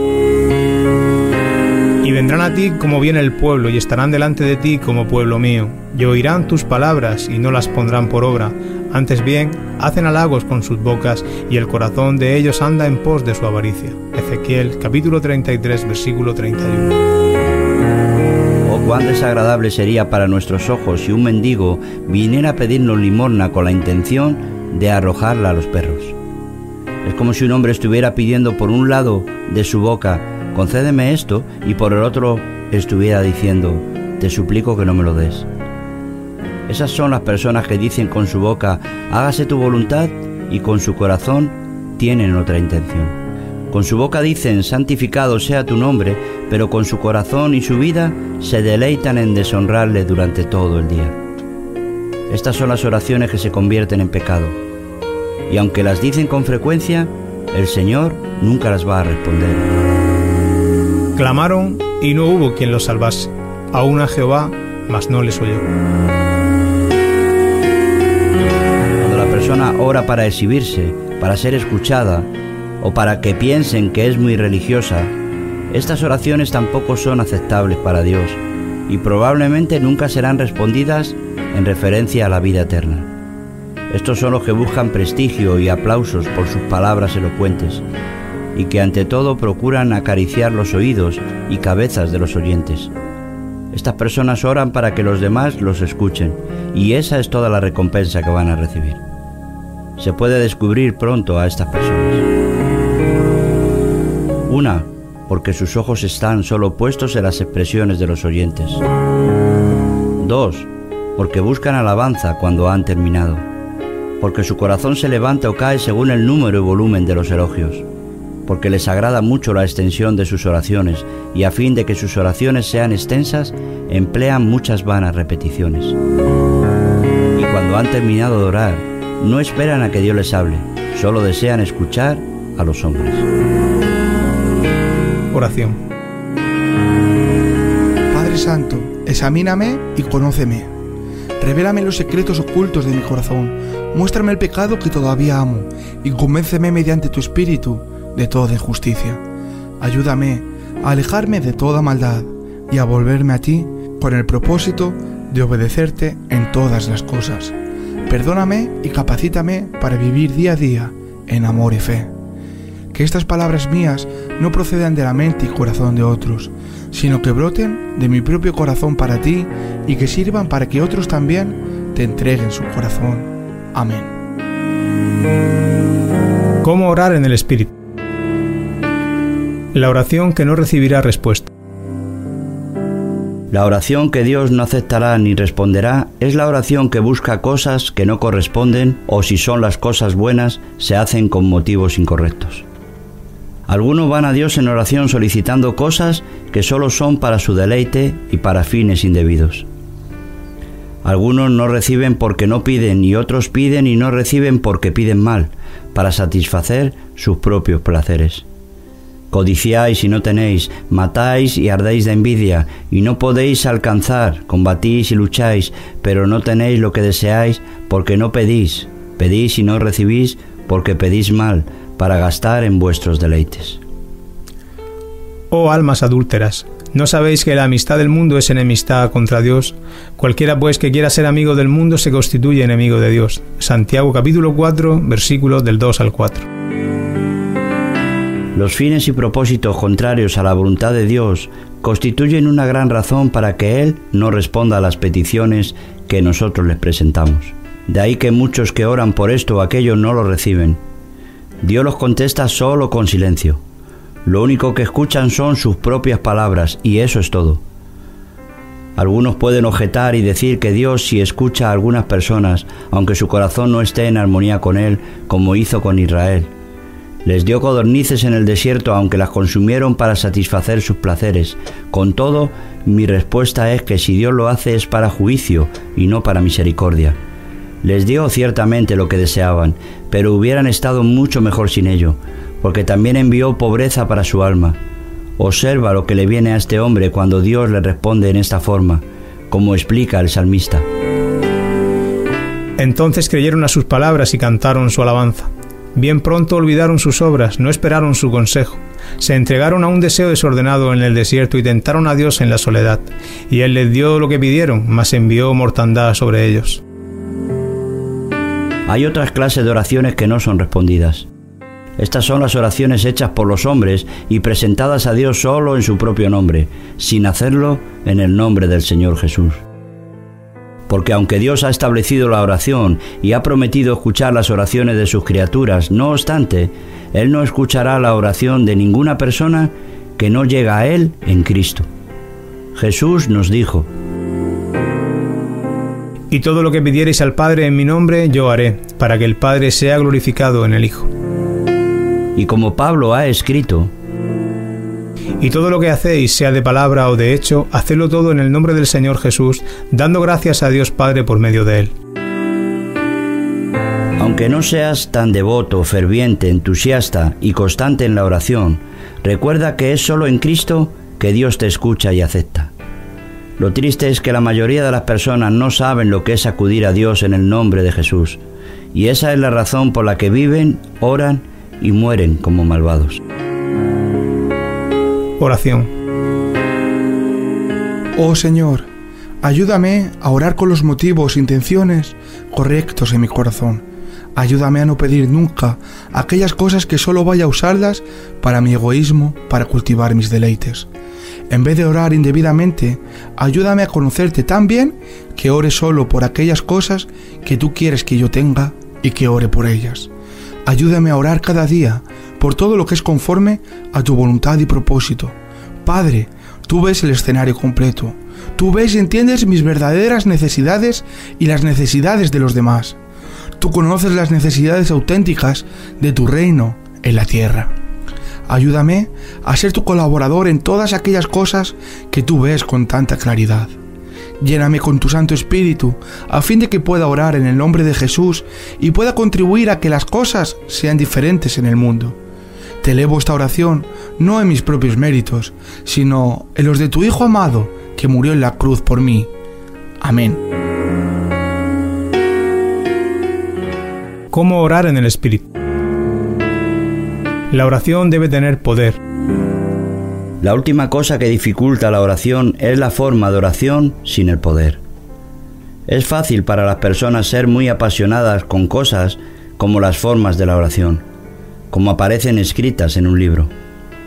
Sin embargo, se olvidan por completo de preguntarse a sí mismos si tienen o no tienen el espíritu y el poder de la oración. Estas personas son como el que lleva maquillaje y sus oraciones son como una voz falsa. Tienen la apariencia de un hipócrita en persona y sus oraciones son una abominación. El que aparta su oído para no oír la ley, su oración también es abominable. Proverbios 28:9. Cuando dicen que han abierto su alma a Dios, pero el Señor dice que están aullando como perros. y no clamaron amigo en su corazón cuando gritaban sobre sus camas. Para el trigo y el mosto se congregaron, se rebelaron contra mí. Oseas 7:14. Por lo tanto, cuando intentas orar al Señor del cielo y de la tierra, ten en cuenta las siguientes cuestiones. Considera seriamente lo que quieres. No pidas como muchos que con sus palabras solo le hablan al aire, por cosas que en verdad no desean ni que tampoco necesitan. Cuando veas lo que quieres, persiste en ello y ten el cuidado de orar sensiblemente. Presta atención a que tu corazón se abra de verdad a Dios, así como también tu boca. No lleves tu boca más lejos de lo que estás dispuesto a ir con tu corazón. David elevaba su corazón y alma al Señor, y por buenas razones, porque si lo único que ora es la boca del hombre, sin su corazón, eso es solo fingimiento. Si tienes en mente extenderte en la oración en la presencia de Dios, procura que sea también con tu corazón. Evita las expresiones afectadas y complacerte a ti mismo con su uso, porque puedes olvidarte rápidamente de la verdadera razón de ser, que es la oración. Oración. Padre, mi oración a ti nunca tendrá poder sin que el Espíritu Santo llene mi vida y hasta que empiece en verdad a alabarte por quien tú eres y por lo que estás haciendo conforme a tu naturaleza santa. Te amo por crear la maravilla de la vida y la belleza de la creación.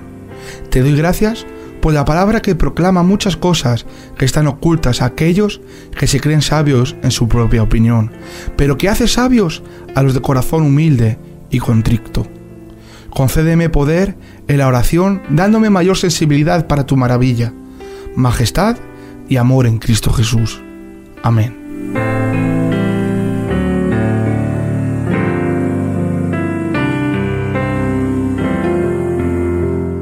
¿Cómo orar en el Espíritu? Una palabra de ánimo. Ten cuidado de no deshacerte de la oración por la persuasión repentina de que no tienes el Espíritu Santo. El diablo se esfuerza en hacer su mejor trabajo, o quizás el peor, en contra de las mejores oraciones. Él halagará a los hipócritas camuflados y los alimentará con mil elogios de que lo están haciendo bien cuando su deber de la oración y todos los otros deberes también le huelen muy mal a Dios. El diablo aparecerá también cerca de Josué para acusarle, es decir, para persuadirle de que ni su persona ni su actuación son aceptables para Dios. Me mostró al sumo sacerdote Josué, el cual estaba delante del ángel de Jehová, y Satanás estaba a su mano derecha para acusarle. Y dijo Jehová a Satanás, Jehová te reprenda, oh Satanás. Jehová, que ha escogido a Jerusalén, te reprenda. ¿No es este un tizón arrebatado del incendio? Y Josué estaba vestido de vestiduras viles y estaba delante del ángel. Y habló el ángel y mandó a los que estaban delante de él diciendo, Quitadle esas vestiduras viles. Y a él le dijo, Mira, que he quitado de ti tu pecado y te he hecho vestir de ropas de gala. Dijo pues, pongan mitra limpia sobre su cabeza, y pusieron una mitra limpia sobre su cabeza, y le vistieron las ropas. Y el ángel de Jehová estaba en pie, y el ángel de Jehová amonestó a Josué diciendo, Así dice Jehová de los ejércitos, si anduvieres por mis caminos, y si guardares mis ordenanzas, también tú gobernarás mi casa, también guardarás mis atrios, y entre estos que aquí están te daré lugar. Así pues, ten cuidado de tales falsas conclusiones y desalientos sin bases. Y aunque esas persuasiones vienen a tu espíritu para convencerte de que no puedes orar, más bien que quedar desanimado por ellas, úsalas para crecer en sinceridad e inquietud de espíritu cuando te acercas a Dios. Esas tentaciones repentinas no deberían apartarte de la oración ni de abrir tu alma a Dios, como tampoco deberían impedírselo las propias corrupciones de tu corazón. Puede suceder que te encuentres dentro de ti mismo con todas esas corrupciones antes mencionadas y ellas puedan estar intentando por todos los medios meterse dentro de ti cuando buscas orar a Dios. Tu actitud entonces debe ser la de condenarlas y orar en contra de ellas. Ponte mucho más a los pies de Cristo, con un sentido más profundo de tu propia maldad, más que argumentar a favor de tus solicitudes desde la vileza y corrupción de tu corazón. Ruega al Señor por la gracia que justifica y santifica, y no argumentes desde la base del desánimo y la desesperanza. David oró de esta manera. Por amor de tu nombre, oh Jehová, perdonarás también mi pecado que es grande. Salmos 25, 11. Quiero darte una palabra de ánimo al alma entristecida, tentada y abatida, para que ores a Dios en Cristo. Aunque toda oración referida a la vida eterna debe ser hecha en el Espíritu, a fin de que sea aceptada por Dios, porque esa es la única forma de hacer intercesión por nosotros conforme a la voluntad de Dios. No obstante, debido a que muchas almas pueden tener el Espíritu Santo obrando en ellas e incitándolas a gemir al Señor por misericordia, pueden orar a Dios por medio de Cristo. Aun cuando por causa de la incredulidad ellos no creen, ni al presente pueden, que son el pueblo de Dios, Él se deleita en tales personas y la verdad de la gracia puede venir sobre ellos. Lo que nos dice las Escrituras en Lucas 11 es muy alentador para toda pobre alma hambrienta de Cristo Jesús.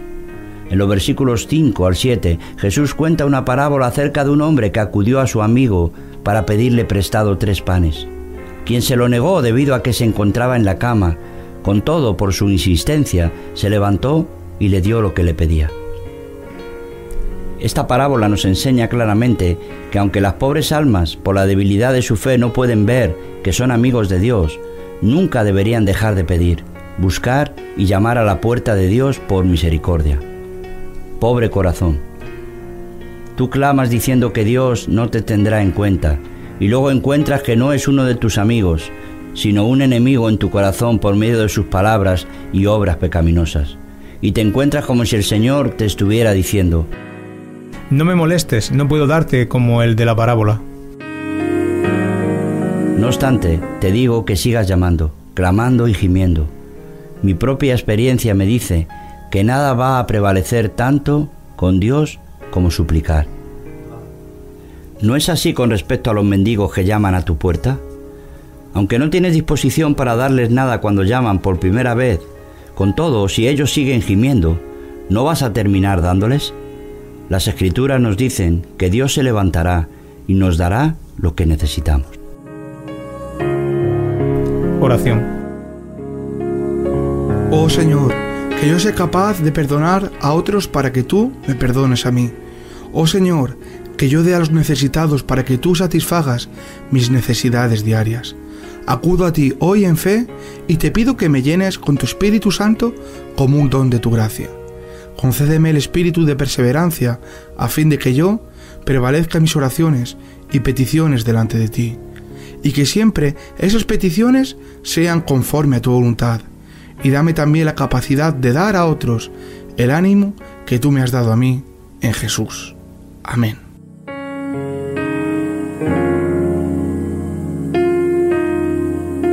¿Cómo orar en el Espíritu? La oración ante el trono de la gracia.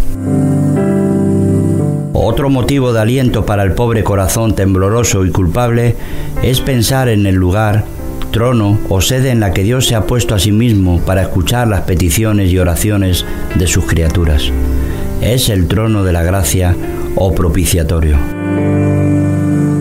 Acerquémonos pues confiadamente al trono de la gracia para alcanzar misericordia y hallar gracia para el oportuno socorro. Hebreos 4:16 estos días del Evangelio, Dios se ha sentado en su trono, en el lugar de su morada, para extender misericordia y perdón, y tiene la intención de escuchar al pecador y estar en comunión con él desde su trono de gracia. Pobres corazones. Son muy capaces de albergar pensamientos extraños de Dios y sobre su comportamiento para con ellos, y sacar la conclusión repentina de que Dios no los tiene en cuenta cuando Él está sentado en su trono de gracia. Dios ocupa su lugar allí a propósito, con el fin de escuchar y atender a las oraciones de sus criaturas. Si Él hubiera dicho, voy a tener comunión con vosotros desde mi trono de juicio, tendríamos muchas razones para temblar y huir del gran y glorioso soberano. Pero cuando Él dice que va a escuchar y tener comunión con las almas desde su trono de gracia, desde el propiciatorio, esto debería alentarnos y llenarnos de esperanza. Acudamos audazmente al trono de la gracia. Así como hay un trono de la gracia desde donde Dios está dispuesto a tener comunión con los pobres pecadores, también está sentado a su lado Cristo Jesús. El Señor Jesucristo está rociando continuamente el propiciatorio con su sangre, como dicen las Escrituras. Se han acercado a Dios, el juez de todos, a los espíritus de los justos que han llegado a la perfección, a Jesús, y a la sangre rociada que habla con más fuerza que la de Abel. Cuando bajo la ley el sumo sacerdote entraba en el lugar santísimo, donde se encontraba el propiciatorio, no podía hacerlo sin la sangre. ¿Por qué no? Porque Dios estaba allí sentado y era perfectamente justo, así como misericordioso. Así pues, la misión de la sangre era evitar que la justicia cayera sobre las personas afectadas por la intercesión del sumo sacerdote. Esto debería significar para nosotros que todas nuestras faltas de mérito no deben impedirnos que acudamos a Dios buscando misericordia en Cristo. Tú clamas diciendo que eres indigno y que por lo tanto Dios no va a tener en cuenta tus oraciones. Eso es cierto si te deleitas en tu vileza y te acercas a Dios con tus pretensiones. Pero si en base de un sentido de tu maldad abres tu corazón a Dios y deseas con todo tu ser la salvación de tu culpa y ser limpio de todos tus pecados, no tengas temor, porque tu maldad no va a impedir que el Señor te escuche. El valor de la sangre de Cristo que se rocía sobre el trono de gracia para el curso de la justicia abre una compuerta para que la misericordia del Señor se extienda a ti. Jesús está allí en la presencia de Dios, no solo para rociar el trono de gracia con su sangre, sino que Él habla y su sangre habla. Jesús tiene una audiencia y su sangre tiene una audiencia, de tal modo que Dios dice que cuando ve la sangre pasa de largo. Sé serio y humilde. Ve al Padre en el nombre de su Hijo y háblale de tu situación. Preséntate a Él con la ayuda del Espíritu Santo y también con tu entendimiento en armonía con la palabra de Dios. Oración. Amado Padre Celestial, Padre de la luz y de la verdad, te doy las gracias porque durante este tiempo, cuando el Evangelio es predicado en todo el mundo, tú estás sentado en tu trono de gracia. Te doy gracias porque puedo acudir a ti por medio de la sangre derramada de Cristo Jesús y que no tengo por qué sentir temor del juicio que merezco gracias a tu intercesión a mi favor. Ayúdame ahora a dar a conocer estas preciosas buenas noticias para que otros muchos sean salvos por medio de la fe. Amén.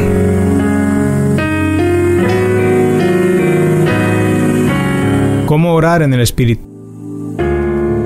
No entristezcas al Espíritu Santo. Hay y debe haber una buena reprensión para los que nunca oran. Oraré, dijo el apóstol, y díganlo también todos los cristianos. Oraré. Usted no es cristiano si no es una persona que ora. La promesa de Dios es que todos los justos orarán. Por esto orará a ti, todo santo, en el tiempo en que pueda ser hallado. Ciertamente en la inundación de muchas aguas no llegarán estas a él. Salmos 32.6 Eres entonces un malvado desdichado si no oras. Jacob recibió el nombre de Israel por luchar con Dios en oración. Y el varón le dijo, no se dirá más tu nombre Jacob, sino Israel, porque has luchado con Dios y con los hombres y has vencido. Y todos sus hijos han llevado ese nombre con él. Paz y misericordia sea a ellos y a Israel de Dios. Pero los pueblos que se olvidan de la oración, que no invocan el nombre del Señor, tienen oraciones hechas para ellos, pero son oraciones tales como esta. Derrama tu enojo sobre los pueblos que no te conocen y sobre las naciones que no invocan tu nombre. Jeremías 10:25. ¿Eres como estos pueblos que no invocan el nombre del Señor? ¿Te vas a la cama como un perro y te levantas como un perro o como un borrachín que se olvida de invocar a Dios? ¿Qué vas a hacer cuando te veas condenado en el infierno por no haber tenido el deseo de orar a Dios y pedirle su salvación? ¿Quién estará allí para llorar por tu dolor, debido a que consideraste que no merecía la pena rogar por la misericordia de Dios. Déjame decirte que los cuervos y los perros se levantarán en el juicio contra ti, porque ellos hacen, conforme a su especie, señales y ruidos por algo que los renueve cuando lo necesitan. Pero si no tienes corazón para pedirle perdón y misericordia o acercarte a nuestro gran Dios en oración cuando está en su trono de gracia, aun cuando debes perecer eternamente en el infierno, si no ruegas a Dios por el cielo, no le pides. ¿Qué acerca del que tiene por costumbre desairar, burlarse y menospreciar al Espíritu y el orar por el Espíritu Santo? ¿Qué harás cuando Dios te pida cuentas de estas cosas? Consideras una alta traición el hablar en contra del rey, y tiemblas con simplemente pensarlo, y mientras tanto, sin embargo, blasfemas contra el Espíritu del Señor. ¿Es Dios alguien con quien jugar y que Él sea al final bueno contigo? ¿Ha enviado Dios su Espíritu al corazón de sus hijos para que ellos pudieran burlarse de Él, especialmente cuando los llama a orar? ¿Esto es servir a Dios? ¿Demuestra esto la reforma de tu iglesia? ¿Te puedes sentir contento de ser condenado por tus pecados en contra de la ley y puede añadirte a esto el pecar contra el Espíritu Santo? Debe ser el santo, inofensivo, inmaculado Espíritu de gracia, la naturaleza de Dios, la promesa de Cristo, el consolador de sus hijos, aquel sin el cual ninguno puede ser aceptable para el Padre, debe ser este, digo, el motivo de tu canto para mofarte, ridiculizar y burlarte de él. Si Dios envió a Coré y a su gente de cabeza al infierno por hablar en contra de Moisés y Aarón, ¿piensan los que se mofan del Espíritu de Cristo que van a escapar sin castigo? ¿Nunca leíste lo que Dios hizo con Ananías y Safira por mentirle al Espíritu Santo?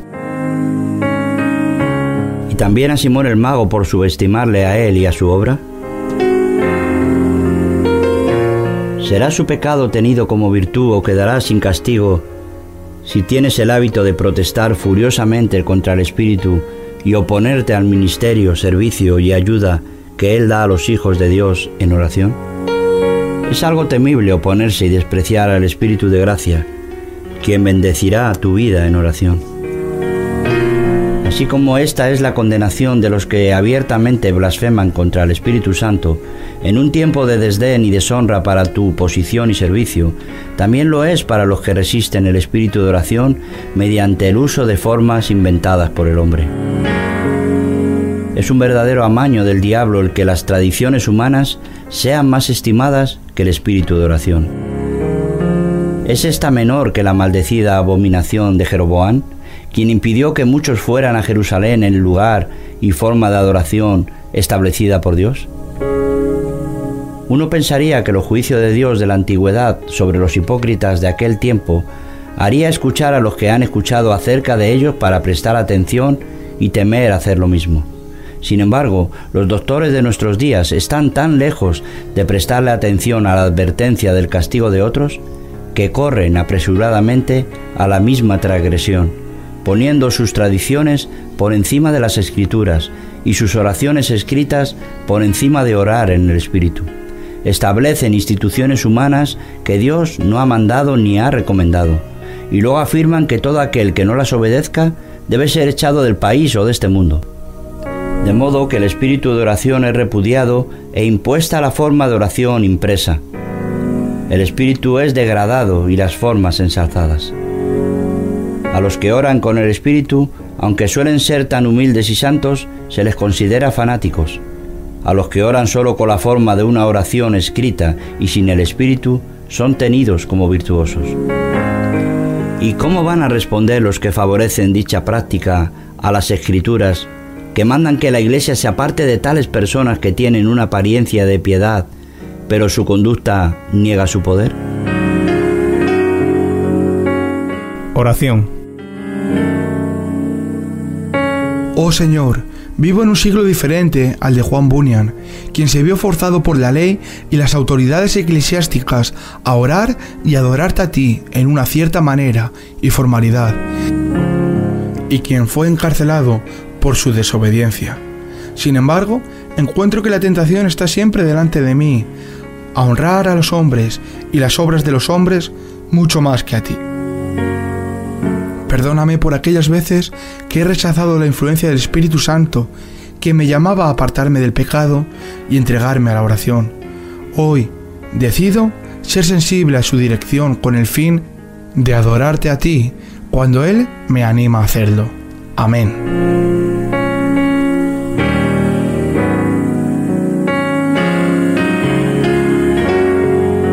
¿Cómo orar en el Espíritu? Pon a Dios delante de los hombres. El que promueve el libro de oración común por encima del espíritu de oración fomenta una forma de oración del hombre por encima de la dirección e influencia del Espíritu Santo.